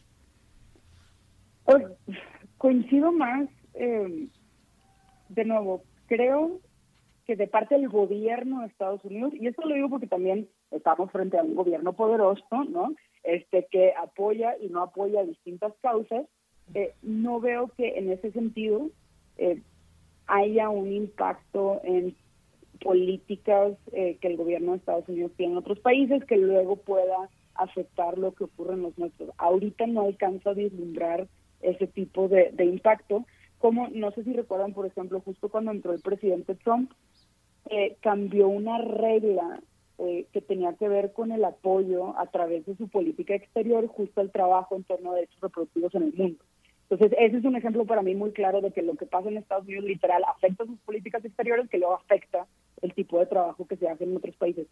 Ese tipo de medidas ahorita a mí no me quedan tan claras, lo que me queda un poco más claro es lo que les mencioné de cómo los movimientos este, conservadores entre los países eh, se comunican entre sí, eh, aprenden entre sí em, y las em, estrategias que implementan en un lado las exportan luego eh, a otro lado.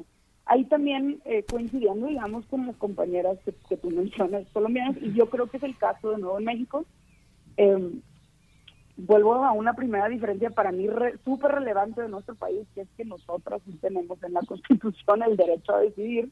De hecho, lo increíble de México es cómo a pesar de tener ese derecho explícitamente en el artículo cuarto de la Constitución, desde 1974, o sea, dos años, un año después de Roe, nosotras metimos en la Constitución el derecho a decidir lo, increíble de nuestro país es cómo, a pesar de tener ese derecho, apenas hasta el año pasado vimos que nuestra Suprema Corte, con todas sus letras, dijo que la criminalización absoluta del aborto, en ese caso la de Coahuila, no violaba, entre otros, justo este derecho.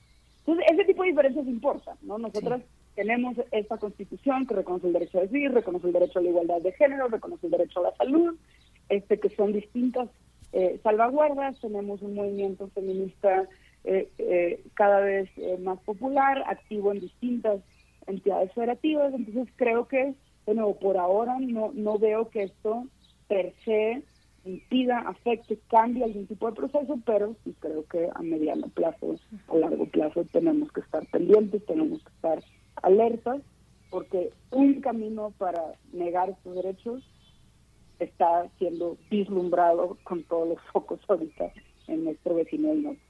Sí, aquí has definido varias veces esta, esta parte de que los movimientos de derecha se comunican. Digo, por una parte tenemos este eh, el ridículo permanente de este humor que, proponen todos los grupos de frena, ¿no? Con sus 50 eh, casas de campaña amuebladas y vacías. Pero, por otra parte, también, y, y lo sé de primera mano, un conjunto de amigas, de colegas, de compañeras, están trabajando en Oaxaca, que fue el último estado eh, donde se aprobó la interrupción de la ley del embarazo, este, me insistían, yo les decía, sí hay un protocolo, hay un protocolo nacional. ellas me decían, no, no existe. Y yo, necio, les decía que sí. Pues sí, no existe. No existe un protocolo y ya este, Estefanía Vela se formó una asociación civil este, eh, por médicos del sector público que se niegan a interrumpir el embarazo y a recibir a las mm. personas han ido varias reporteras a solicitar el servicio y son está todo grabado por supuesto. Va a salir próximamente ese reportaje pero se niegan a ofrecer el servicio, las estigmatizan, las maltratan. Es, o sea, si fueran unas jóvenes de 15, 16 años acompañadas de su mamá o solas, mayores de edad, sería terrible, verdaderamente. Ellas son reporteras y van a hacer el trabajo, pero este, esto que comentas de las derechas que se conectan, están entre, entre nosotros en el servicio público como médicos, vestidos de blanco y con un juramento hipocrático de defender la integridad del paciente, ¿no? Que, a ver, por ejemplo, el caso de Estados Unidos, de nuevo, cuando la Corte reiteró en este caso que mencionaban ustedes de, de Casey de los 90, de que, a ver, si hay un derecho a decidir, no puedes criminalizar, les digo que empezaban a buscar como alternativas. Y de, chale, no te puedo meter a la cárcel, pero voy a ser increíblemente difícil que lo puedas ejercer. Una de las ramas de esta obstaculización se volvieron las exenciones religiosas, por ejemplo. Eh, tanto en, eh, digamos, lo médico, ¿no? O sea, eh, doctores, doctoras, enfermeros, enfermeras se rehusan a prestar este tipo de servicios, como incluso estos casos, por ejemplo, este, de compañías que se rehusan a cubrir este, la parte reproductiva de los seguros de sus trabajadoras. Entonces, ahí han ido, de nuevo, eh, picando piedra y luego ves este tipo de estrategias en otros países. La libertad de conciencia se empieza a volver relevante, se vuelve a disputar y empiezan a empujar, digamos, los límites eh, de los derechos hasta que en este caso el derecho a decidir se vuelve eh, inoperante. ¿no? Que ahí, de nuevo, también en México no olvidemos eh, uno de los primeros casos que se mediatizó, que fue el caso de Paulina esta adolescente, y, y, y, bueno, en nuestro propio país tenemos muchas lecciones, recordarán ese caso que es una adolescente eh, que sufre una violación y en todas las entidades federativas de nuestro país se reconoce desde hace décadas que eh, interrumpir tu embarazo en caso de una violación es legalmente válido. Entonces ella junto con su madre va a las autoridades, eh, pide el acceso, en teoría se lo otorgan, pero empiezan todos los obstáculos para que no pueda ejercer efectivamente este derecho, ¿no? O sea, em, entonces, y, que de nuevo, no es exclusivo nuestro, lo mismo hacía en Estados Unidos, entonces, esos son el tipo de cosas, bien dices, eh, que, que, que, hay que estar pendientes porque eh, la creatividad para impedir el gozo de derechos es amplia y así de amplia tiene que ser nuestra creatividad para garantizar. Pues Estefanía Vela, ya por último y para el cierre de esta charla que te agradecemos que nos, nos pongas un poco al tanto de qué sigue en el proceso en la Suprema Corte, en la Corte Suprema de los Estados Unidos. Entiendo que a finales de junio será la discusión, pero bueno, junio está a la vuelta de la esquina, eh, Estefanía. A ver, en, Estados Unidos, a diferencia de nuestra corte, eh, en nuestra corte nosotros hacemos públicos en la televisión la discusión de los ministros los vemos decir que toman una decisión y luego meses después ya sale la sentencia. Eh, aquí en Estados Unidos lo que es público son los argumentos de las partes y luego en privado los ministros ministros toman la decisión, escriben la decisión y lo que sale es la decisión. Eh, entonces lo que toca ahorita es el, la sentencia ahora sí, no la, la mera mera, la verdadera. Aquí lo rarísimo, lo extraordinario es que se filtró un pues, el, borrador de la resolución, este que hasta donde tengo entendido nunca había pasado así que se filtrara todo un borrador de una decisión. Entonces, técnicamente, o sea, si nunca nos enteramos de nada hasta que no sale el fallo. Eh, aquí lo que toca hacer en Estados Unidos es esperar esa sentencia, analizarla palabra por palabra, párrafo por párrafo, eh, para ver cuáles son las distintas, este, ahora sí como, como estábamos mencionando, de los distintos argumentos, cuáles son los que finalmente sí quedaron en eh, la sentencia de la Suprema Corte de Estados Unidos. ¿no? ese sería el siguiente paso. Sí, pues Estefanía Vela Barba, directora ejecutiva de Intersecta, pues te exprimimos esta mañana. Qué bueno que aceptaste esta, esta conversación. Muchas gracias.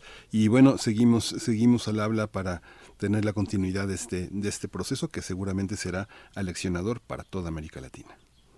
Muchísimas gracias a ustedes. Que tengan una increíble mañana. Gracias, Iván. Igualmente, Estefanía Vela. Continuamos aquí en primer movimiento y antes de continuar queremos despedir de esta transmisión a nuestras amigas y amigos de la radio Nicolaita en esta segunda hora de primer movimiento. Vamos a continuar con un poco de más música antes de seguir. Esto es de Miles Davis titulado On Green Dolphin Street.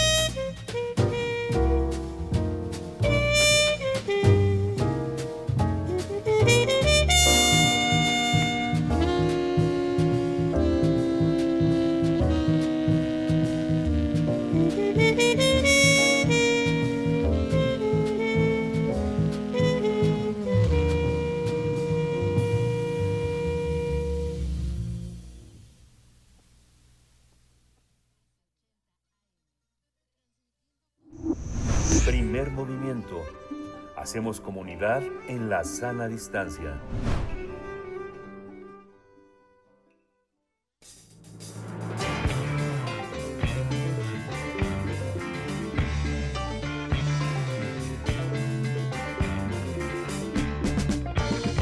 La imaginación al poder.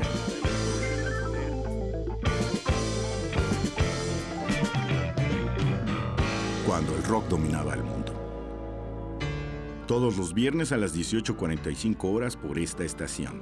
96.1 de FM. Radio UNAM, Experiencia Sonora. Somos el TCDMX.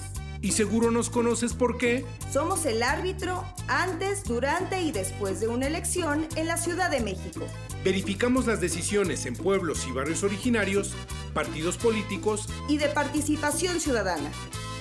Date cuenta, protegemos tus derechos político-electorales. Tribunal Electoral de la Ciudad de México, garantizando justicia en tu elección. Después de alzar la voz contra las subastas de bienes nacionales, hoy el mundo sabe que mi patrimonio no se vende el patrimonio arqueológico, paleontológico e histórico de México es de todos. Si posees alguno de estos bienes en territorio nacional, regístralos legalmente y cuida de ellos. Es un trámite sencillo y gratuito. Llama al 55 12 34 56 78. En Yo soy custodio de mi patrimonio. Secretaría de Cultura. Gobierno de México. Es muy tedioso hacer siempre lo mismo. No dejes que el aburrimiento apague tu imaginación. Escucha Escaparate 961 con los eventos culturales del momento. viernes a las 15:15 horas por Radio UNAM. Entretenimiento y cultura. Radio UNAM. Experiencia sonora.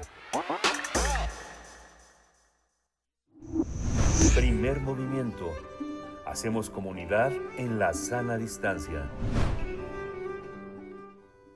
Continuamos en primer movimiento, son las 9 de la mañana de este viernes 22 de julio del 2022 y a continuación queremos dejarles en esta tercera hora del programa con la poesía necesaria en voz de Berenice Camacho y enseguida la mesa del día con la propuesta musical de Carol Tapia. Ella es cantante y compositora mexicana que se desarrolla dentro de la escena musical independiente. Sus canciones nos transportan a una atmósfera de festival sin perder de vista el mensaje principal de sus temas, conectar con nuestro sentimientos más allá del amor o el desamor. Carol Tapia maneja un balance entre el pop, rock y la música alternativa, y en su nuevo disco también fusiona perdón, géneros como el tango y el folk. Continuamos.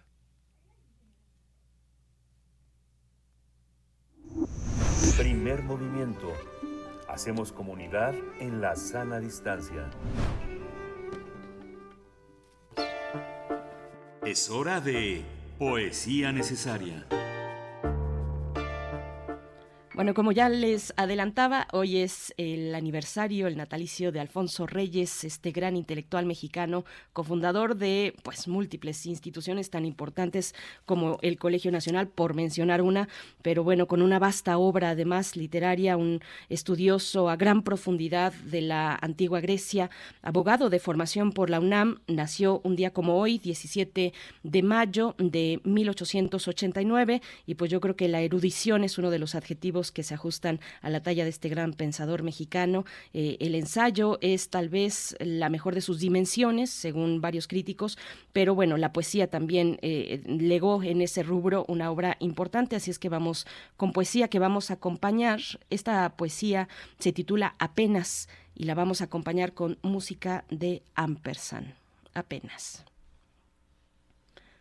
A veces, hecho de nada, sube un efluvio del suelo de repente, a la callada, suspira de aroma el cedro. Como somos la delgada disolución de un secreto, a poco que cede el alma desborda la fuente de un sueño. Mísera cosa la vaga razón cuando en el silencio una como resolana me baja de tu recuerdo.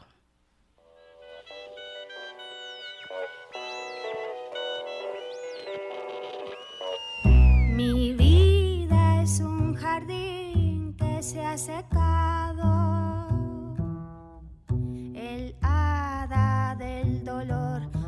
sus flores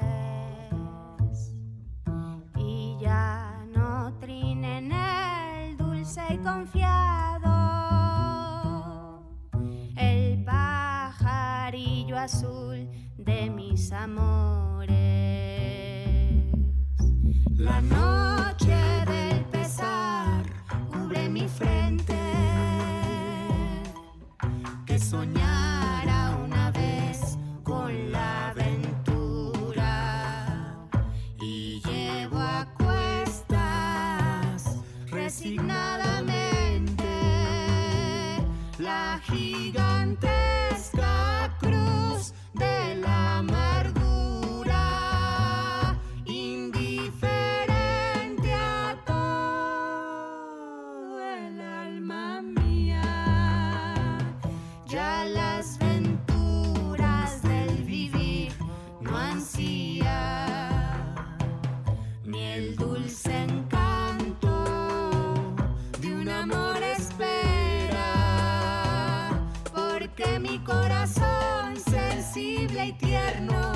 es un clavel que marchitó el invierno bajo el dorado sol.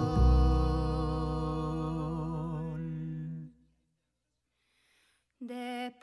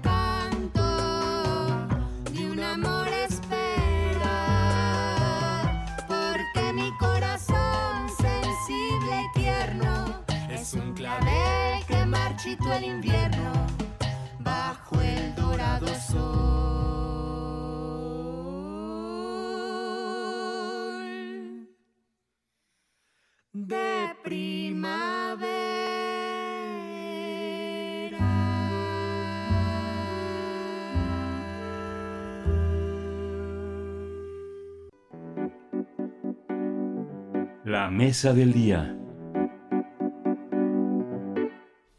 Carol Tapia es cantante y compositora mexicana. Ella se ha desarrollado en la escena musical independiente. Egresó de la Academia de Música Fermata del London Center of Contemporary Music en Londres y de la segunda generación del taller de composición de la Sociedad de Autores y Compositores de México. En el año de 2017 lanzó en formato físico y digital su primer trabajo discográfico titulado Fantasía o Realidad, tras lo cual realizó diversas presentaciones en México y en países como Inglaterra o España. En septiembre de 2021, Carol Tapia lanzó su segundo disco titulado En Evolución, que produjo Juno Forquetina, ganador del Grammy y exintegrante eh, del director musical de Natalia y la Forquetina. En sus canciones, Carol Tapia nos transporta a una atmósfera de festival sin perder de vista el mensaje principal de sus temas, conectar con nuestros sentimientos más allá del amor o del desamor, a través de un balance entre el pop, el rock y las fusiones alternativas, la propuesta alternativa. Cabe eh, resaltar que en su segundo álbum fusiona géneros como el tango y el folk.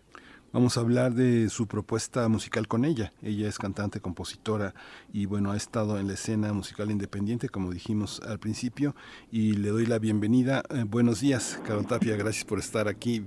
Buenos días. Hola, buenos días. Muchas gracias por, por invitarme. Es un gusto estar aquí platicando con ustedes un ratito. Hola Carol, te saludamos Miguel Ángel Quemain, Berenice Camacho de este lado. Pues cuéntanos un poco de ti, háblanos un poco de tu trayectoria, de cómo fue tus, cómo fueron tus primeros encuentros con la música y cómo fue que decidiste pues enfilarte a ese eh, bello eh, pues universo musical que reflejas ahora con un trabajo ya muy particular, Carol. Sí, pues creo que fue justo, o sea, me enamoré de componer. Creo que gracias a eso fue que decidí de- dedicarme a la música. Creo que cuando compongo, pues encuentro una forma más de expresarme, una forma de, pues de comunicarme con las personas y de conectar, ¿no? Entonces creo que eso fue lo que más me llamó y ya después también el hecho de estar en escenarios, de compartir con personas talentosas. Creo que la música me ha llevado justo a compartir y a conocer a muchas personas que me han aportado mucho y son cosas que me voy a llevar para toda la vida.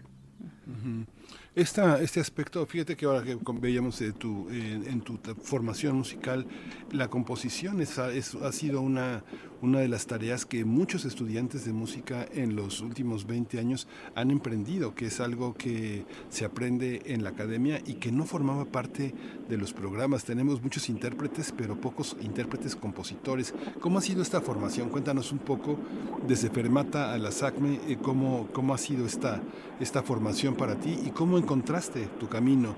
¿Es un camino que se encuentra con ayuda de los maestros o solamente escuchando la propia vocación? Pues creo que justo es la magia, ¿no? Que todos pueden encontrar un camino distinto y desarrollarlo de maneras diferentes, pero eh, pues gracias a las escuelas en las que he estado he encontrado diferentes herramientas. Tal vez yo ya componía, pero ellos me impulsaron a hacerlo de diferentes maneras. Así, bueno, tú ya compones de esta forma, pero ¿qué te parece si te retas y, y compones de esta otra manera? O empiezas a componer con más personas, o tal vez agarras un beat y desde ahí compones una canción, o tal vez solo a capela. O sea, creo que, es bastante interesante cómo puedes descubrir diferentes formas para llegar a una canción y al final eh, pues ya teniendo la canción, eh, lograr ese resultado que aparte de que te viste, logra conectar con otras personas. Carol, háblanos de esta, de este material, de este reciente material, quiénes participan, qué fusiones podemos encontrar ahí. Hablábamos un poco del tango y del folk. Eh, háblanos de, la realización de, este material, qué vamos a encontrar, cómo, cómo también fue pues salir con un material después de pues todos estos largos meses de encierro y de pandemia, Carol. Sí, pues este segundo disco fue eh, bastante interesante realizarlo porque justo, ¿no? Por ejemplo, esta canción que es un tango, yo cuando la compuse eh, iba caminando por la calle, se me empezó a ocurrir la melodía, lo grabé en mi celular, llegué a mi casa, le puse algunos acordes y ya al momento de montar y de prepararla me di cuenta que sonaba un tango, entonces fue como bastante interesante. Y las otras canciones pues traen como eh, todas estas pues la música que me gusta, la música que he escuchado durante toda la vida, todas estas... Ay, se me fue la palabra.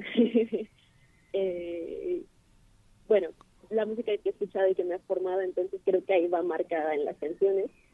Y sí fue fue complicado porque yo comencé a grabar esto en 2019, 2018 más o menos, a finales de 2018. Y mi plan era sacar el disco en 2019, pero decidirlo lanzando por sencillos y después eh, vino todo lo de la pandemia y a pesar de que continué trabajando pues de manera remota no fue lo mismo porque ya no le pude dar la misma continuidad. Y en cuanto ya todo pues empezó a fluir un poquito más decidí lanzar el disco en septiembre. Hicimos una presentación en el en un foro acá en la Ciudad de México y pues al final todo salió como tenía que salir en el momento que tenía que ser pero sí pues puedes jugar un poquito con, con ver cómo, cómo hacerlo de manera diferente.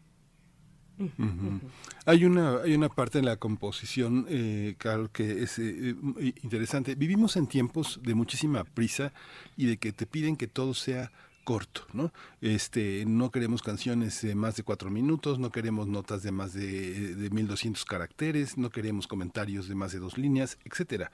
Sin embargo, la cultura musical, la cultura teatral, la cultura literaria que tenemos son de grandes formatos. No sé, pienso, pienso en lo que, en los álbumes de Pink Floyd, de, Van Morrison, de Franz Zappa, pienso las, eh, las cosas serias, fuertes. ¿Cómo es, es, esto todavía ocurre? ¿Todavía ocurren cosas de largo aliento? ¿Cómo lo observas? ¿Cómo te sientes en ese territorio?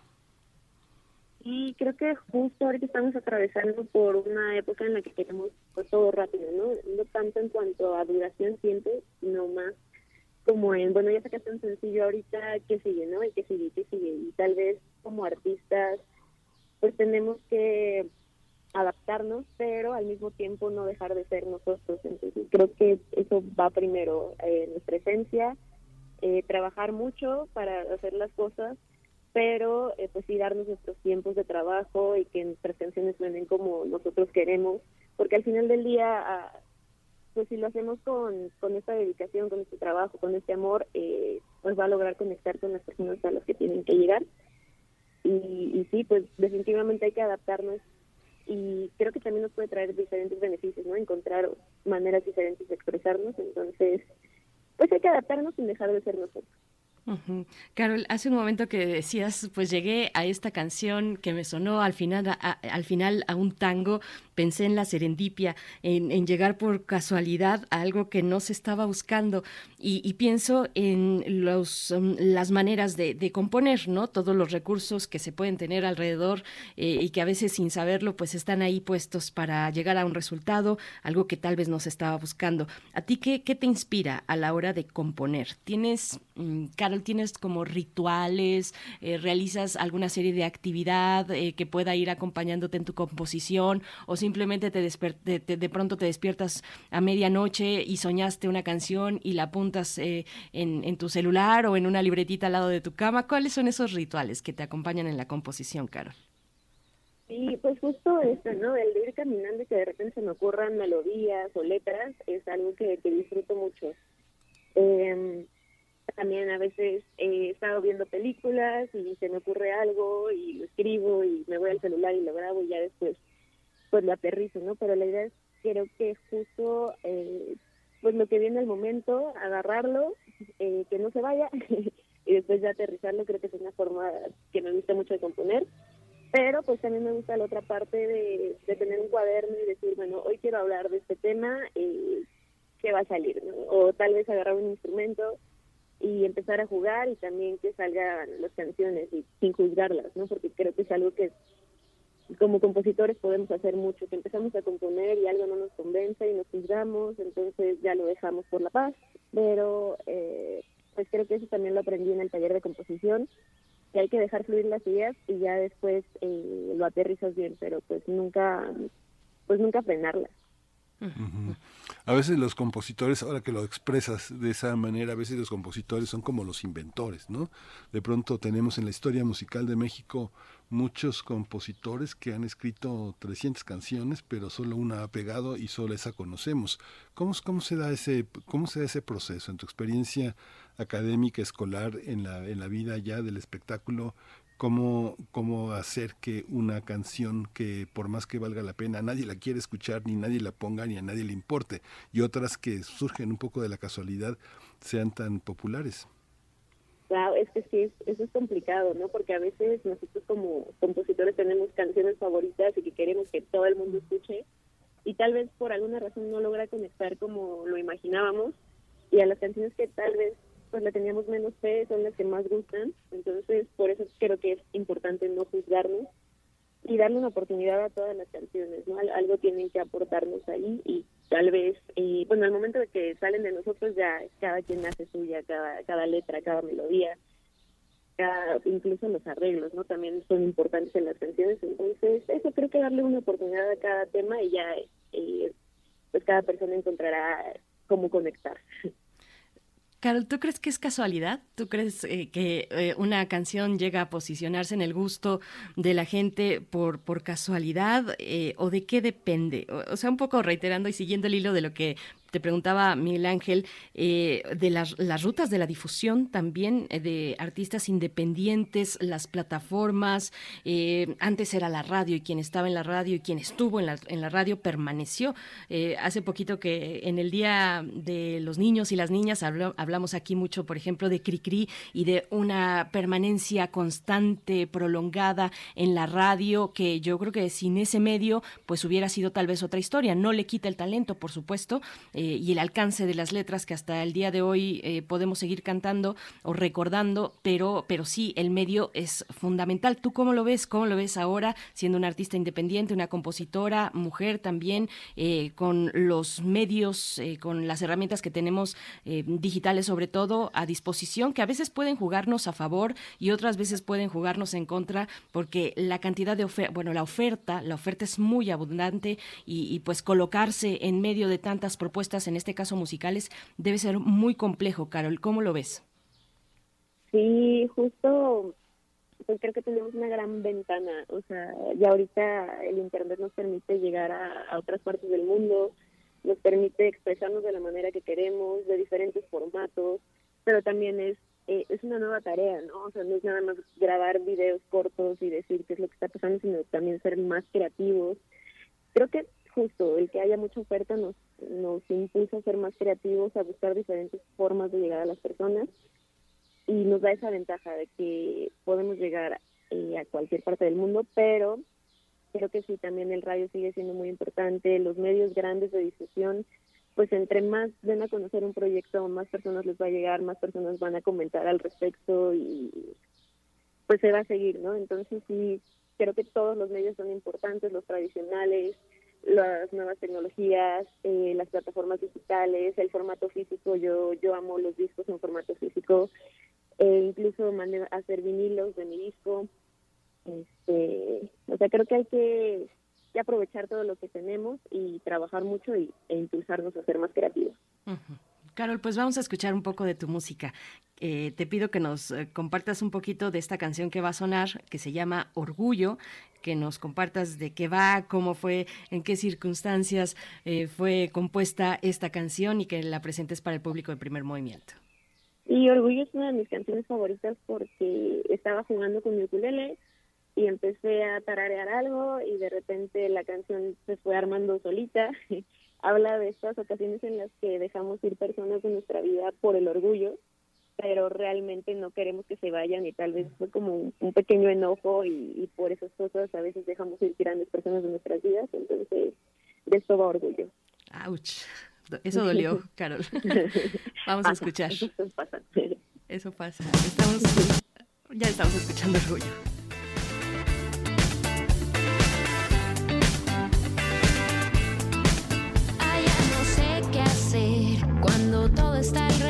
Porque hasta el cielo parece caerse.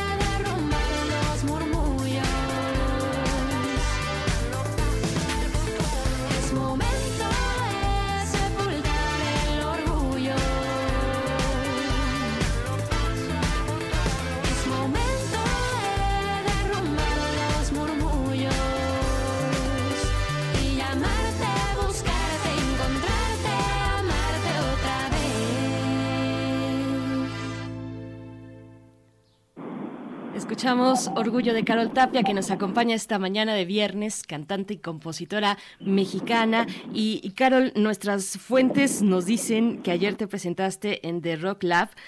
Cuéntanos un poco cómo te fue, háblanos de ese espacio para quien no está familiarizado con él eh, y de próximas presentaciones. Estás eh, promoviendo tu más reciente material, háblanos de, ese espacio de ayer y de las presentaciones que, pueden ya eh, enfilarse próximamente, Carol.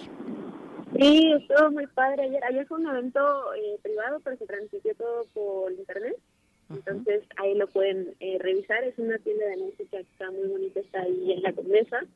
Y pues para todos los músicos que quieran eh, ir a ver guitarras, ir a ver eh, nuevo equipo, ahí lo pueden hacer. Este martes voy a estar eh, en una escuela cantando y también se va a transmitir a través de, de radio. Y en junio este, también voy a estar dando ahí con un concierto, pero ya les daré más información a través de redes sociales en cuanto tenga todo confirmadísimo. Cuéntanos, ¿dónde está, dónde está esa, dónde está esa tienda? ¿Dónde hay, eh, hay tan pocas tiendas de música eh, para equipos alternativos que así que pasa la, rola la información? Y The Rock Lab está ahí en la Condesa, ahorita te digo bien la calle porque no voy a dar mala información. sí, no te preocupes. Bueno, la calle ahorita la buscamos, pero, pero es interesante hablar también de esos espacios, eh, Carol Tapia, de esos espacios que, que, son espacios pequeños, son espacios de nicho. Yo creo que cada vez, eh, Miguel Ángel, eh, podemos encontrar un poquito más, sí, muy centralizados, muy focalizados, la verdad, ¿no? Este, en, en el caso de, de, de grandes ciudades en, en, el país, no solo la capital, pero, pero hay cada vez más espacios donde puedes encontrarte con música, con discos, el vinil que, que ha vuelto pues con muchísima fuerza. Eh, Carol, pues está, está interesante eh, ¿cómo, cómo ves todos esos, esos espacios, que son espacios pequeños de nuevo, pero que reciben eh, a la música alternativa o distintos géneros eh, musicales pues más cercanos como una audiencia de nuevas generaciones, Carol. Pues súper bien, la verdad es que pues nos dan más opciones, ¿no? Tal, tal vez eh, lugares grandes ahorita sea complicado, pero estos lugares pequeños pues siempre logras tener un público más atento, un público que ya conoce tal vez su trabajo y va corriendo la voz y llegando a nuevas personas. Entonces, creo que es algo que no se debe dejar de hacer. Eh, tener estos foros, tener estos organizadores que buscan siempre darle espacio a los nuevos autores, eh, y con diferentes propuestas, ¿no? Siempre encuentras personas que tal vez están haciendo música muy diferente a la que tú haces y eso me llama bastante la, la atención porque también eh, fomentan esta parte de hacer colaboraciones, de encontrar más músicos en el camino, de que más gente te escuche. Entonces creo que son foros que tienen que seguir existiendo y eventos que tienen que suceder cada semana en todas partes. Carol, ¿qué significa, ¿qué significa hoy para una persona joven como tú tener éxito? Pienso, o sea, ¿quién, quién, eh, quién te puede escuchar? ¿Quiénes son? ¿Tienen rostro los, los escuchas? Pienso en cómo se ha modificado el mercado musical desde la aparición de Virgin Records en Londres con un rockero a la cabeza, con una línea aérea, con librería, con disquería, con todo eso, hasta llegar a esta atomización eh, algorítmica de Spotify, de Google, de YouTube, donde te escuchan todos y te escucha nadie. Nunca hay, nunca hay una, un asentamiento y más ahora que tuvimos esta pandemia tan fuerte, la, la, la dificultad de participar en foros donde haya seres humanos, seres humanos que te escuchan, personas, ¿no? Hay una, aunque sea un barecito en, en, Londres donde han tocado Tracy Chapman, Van Morrison, Joshua Andor, etcétera, ¿no? A pesar de que caben 35 personas, de pronto el poder de la, de la presencia musical es grande, sin algoritmo. ¿Qué es tener éxito, Carol, hoy, para un joven como tú? Wow. pues creo que poder hacer lo que me gusta y compartirlo. Eh, realmente, pues, esta parte que, que ya nos brindan las plataformas digitales de que de repente ves tus estadísticas y de que te escucharon, por ejemplo, pues en países muy lejanos, ¿no? Que tal vez dices, no, jamás llegaría ahí, pero sí se puede y es, pues es interesante. Y esta parte de los algoritmos que la gente te puede escuchar por las cosas que ya les gustan, entonces llegan a ti por pura casualidad también es muy padre. Y pues justo nos da la oportunidad como artistas independientes de, de llegar a más personas que tal vez eh, como no tenemos ahorita una disquera sería complicado, entonces creo que el éxito es eso, ¿no? Poder compartir lo que hacemos, eh, llegar a más oídos y, y disfrutarlo, eh, pues pese a las dificultades que pueda haber. Pues Carol, nos estamos eh, acercando al final de esta charla. Vamos a escuchar una canción, eh, pues precisamente de tu material más reciente que estás promoviendo.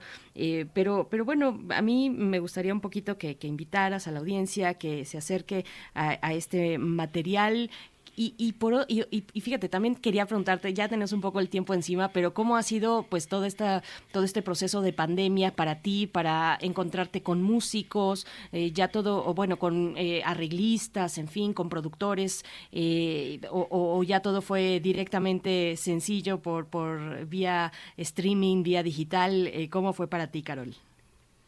Pues fue una nueva forma de trabajar, ¿no? Yo, yo no estaba tan acostumbrada, por ejemplo, a hacer transmisiones en vivo, ¿no? De hecho, me costaban mucho trabajo y gracias a todo esto que sucedió, eh, tuve que encontrar una nueva forma de trabajar. Eh, también grabé canciones de manera remota, ¿no? Yo, eh, pues con mi equipo de grabación en casa, pude grabar mi voz, eh, los músicos cada quien me mandaban los tracks, entonces, eh, pues fue una manera de agilizar las cosas, pero sí fue diferente y creo que ya se va implementando cada vez más, ¿no? Esta manera de trabajar remota. Y está bien porque creo que eh, como músicos también necesitamos nuestro espacio de creación, entonces tal vez hacerlo así es una, eh, una forma nueva e interesante que, que funciona también. Bien, Carol, pues muchas gracias por, por estar aquí esta mañana. Vamos a despedirnos con la canción que se titula Pudimos Ser. Háblanos un poco de esta canción que estás promoviendo en tu material reciente. Y eh, Pudimos Ser es una canción que me gusta mucho porque yo siento que es divertida a pesar de que la letra es un poco triste de lo que habla, porque habla de una ruptura de una pareja que pudo haber sido todo, pero al final ganó la rutina. Entonces, pero lo traté de manejar como de una forma muy alegre la canción que invita a bailar, invita a pues, olvidarte un poquito de tus problemas. Y es una canción que compuse con un amigo que se llama Adrián Castillo. Ahorita también tiene una versión en vivo que acaba de salir hace un par de semanas en plataformas digitales. Y pues viene incluida en este disco y es una canción que disfruto mucho cantar en vivo, ¿no? Entonces, espero que les guste mucho y de verdad les agradezco el espacio para platicar un ratito de mis canciones y pues que escuchen también lo que hago. Muy bien. Igualmente, muchas gracias. Muchas gracias, Carol Tapia. Vamos a quedarnos con esta canción, Pudimos Ser, y te encontramos en redes sociales. También tienes un sitio, caroltapia.com. Gracias, Carol. Hasta pronto. Muchas gracias. gracias. Vamos con música.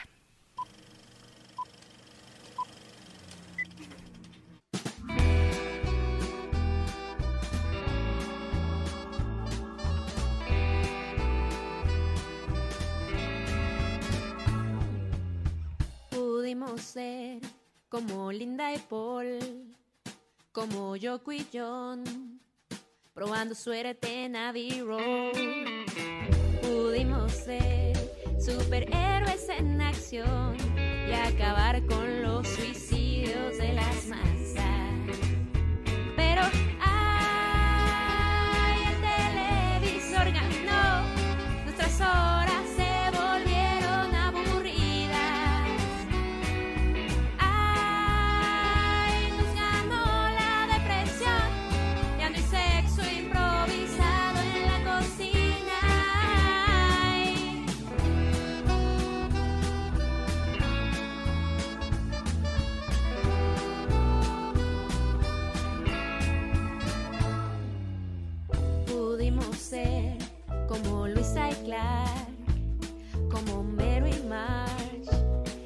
dejando atrás las malas rachas. Pudimos ser como un cuento de Oscar Wilde, ahuyentando a los fantasmas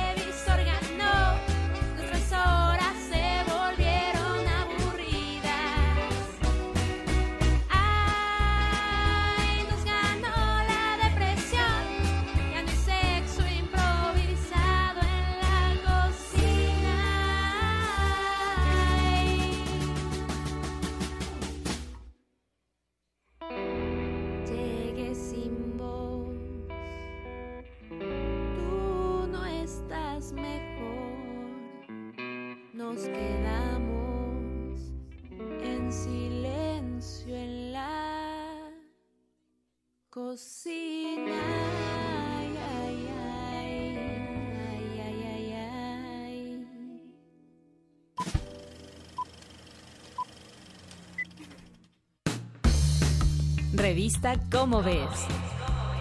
Las centrales de Cómo Ves. Economía circular. Hola, ¿qué tal amigos de Radio UNAM? Me da muchísimo gusto saludarlos. Yo soy Claudio Gesto y hoy nos acompaña nuestra querida Estrella Burgos, directora de la revista ¿Cómo ves? ¿Cómo estás, Estrella? Pues muy contenta de estar aquí contigo, Claudia.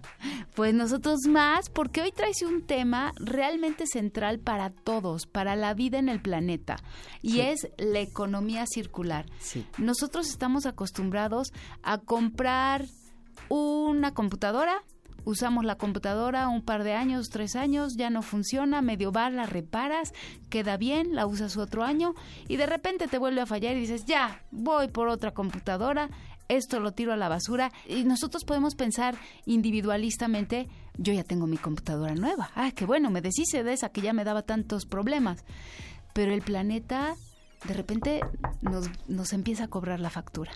Pues el problema es ese, ¿no? Es que las cosas se producen, generalmente tienen caducidad, lo que se ha llamado la obsolescencia programada. Sí. No era como las cosas de los abuelos que duraban 30 años. Entonces te duran poco tiempo. Si acaso las puedes reparar, que cada vez es más difícil, pues las reparas una, dos veces y luego efectivamente se van a la basura. Las desechamos. es absolutamente absurdo, irracional y muy costoso en términos ambientales. Entonces ha, ha- ha empezado a tomar un auge ahora un movimiento en el mundo que, bueno, que tiene ya bastantes años, pero que había no, no se conocía tanto, que es el movimiento de la economía circular, que es cambiar completamente esa manera de producir, de consumir y de desechar. Y entonces la idea es que desde que desde que diseñas un producto, lo diseñas para que dure, para que esté la mayor cantidad de tiempo posible siendo útil por ahí. Incluso tú mismo el productor puedes repararlo. O sea, está diseñado para que tú lo puedas reparar las veces que sea necesario y cuando ya no tenga vida útil, tú mismo productor lo recoges y recuperas todas las piezas recuperables o todas las sustancias recuperables. o- y esa es la economía circular. Entonces es... Que vuelva, digamos, Que vuelva al ciclo. otra vez. Volvamos a reusarlos. a reusarlos, pero, pero de una manera programada. Entonces no es, no es como ahora que dices, bueno, pues sí, voy a llevar mi celular o la computadora o la lavadora o lo que sea, pues a que alguien la recicle. Pero ese alguien pues la aprovechará más o menos. Si, la, si se la devuelves al que la produjo o a Al alguien que la hizo. capaz de producir algo así, o a otra industria que va a usar eso como materia prima, es muchísimo más eficiente. Y bueno, mucha gente dice, no, pero eso no va a funcionar, pero pues las empresas no van a querer, pero ¿por qué? Bueno, sí, cada vez quieren más empresas, porque ellos, las empresas que producen, invierten menos en materia prima. Y el asunto es que la economía circular sí es un negocio. Y la verdad es que en el mundo que vivimos, pues si algo no es negocio está muy difícil que prospere. Pero la economía circular es un negocio. Eh, ya hay muchas empresas que están con procesos de economía circular en el mundo. Qué bueno. Hay muchas estimaciones y realidades de que son, son sistemas que, que dan empleo a muchas personas. Y, y ya cuando tú regresas eh, finalmente el aparato o lo que sea con el productor, se hace lo que se llama la remanufactura, que invierte 70% menos energía que en la Imagínate manufactura. cuánto ahorro. Es un ahorro, y pero además ya no es como, o sea, o lo hacemos o lo hacemos, Claudia, porque si no, el planeta se nos acaba, la biodiversidad se nos acaba. Tenemos que entrar en este, en este sistema. Lo que siempre decimos, ¿no? Cuando el futuro nos alcance, ya nos alcanzó y ya no hay de otra. O tiene que ser economía circular o economía circular, sí, o sí. Exactamente. Y para nuestros escuchas, Claudia, que quieran saber más del tema, bueno, la revista Como ves, hace un tiempo sacamos un reportaje extenso sobre esto. Lo pueden encontrar en nuestra página web, www.comoves.unam.mx. Ponen Economía Circular, es un magnífico reportaje de Guillermo Cárdenas. Y pueden buscar la Fundación Ellen MacArthur, que es una de las principales impulsoras en el mundo de esta idea, eh, la Unión Europea, todo mundo ya está. Y muy recientemente tuvimos una reunión, la Ciudad de México, la Secretaría de Ciencia organizó junto con el Foro Consultivo una reunión de economía circular donde hubo muchos empresarios, académicos, pues toda la gente que tiene que entrar. Entonces creo que se va a ir adoptando. Es la mejor noticia que me han dado en muchos años a mí, Claudia, la de la Pues, economía circular. A mí me parece fantástico lo que nos estás diciendo. Muchísimas gracias por estar aquí, Estrella. Pues gracias por recibirme. Saludos a nuestros radioescuchas. Muchos saludos. Muchas gracias. Esto fue una producción de la Dirección General de Divulgación de la Ciencia, UNAM. Revista Cómo ves.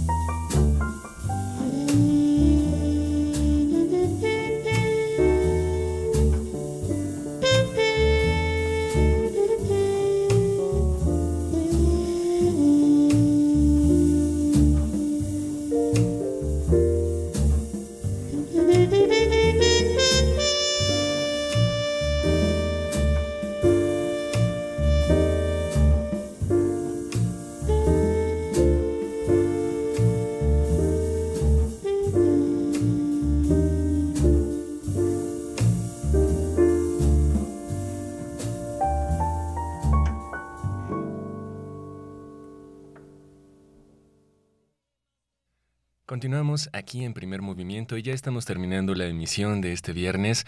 Queremos agradecerles a todas y a todos por su compañía y por supuesto recordarles que a partir de la próxima semana estará nuevamente aquí en cabina completamente en vivo Berenice Camacho y Miguel Ángel Quemain para seguirles llevando lo mejor de esta programación aquí en Radio UNAM. Por lo pronto me despido, mi nombre es Marco Lubián. A nombre de todo el equipo de producción de primer movimiento les damos las gracias. En los controles técnicos, gracias a José de Jesús Silva. En la producción, a Violeta Berber y Rodrigo Aguilar y les dejamos con un poco de música. Que tengan excelente día.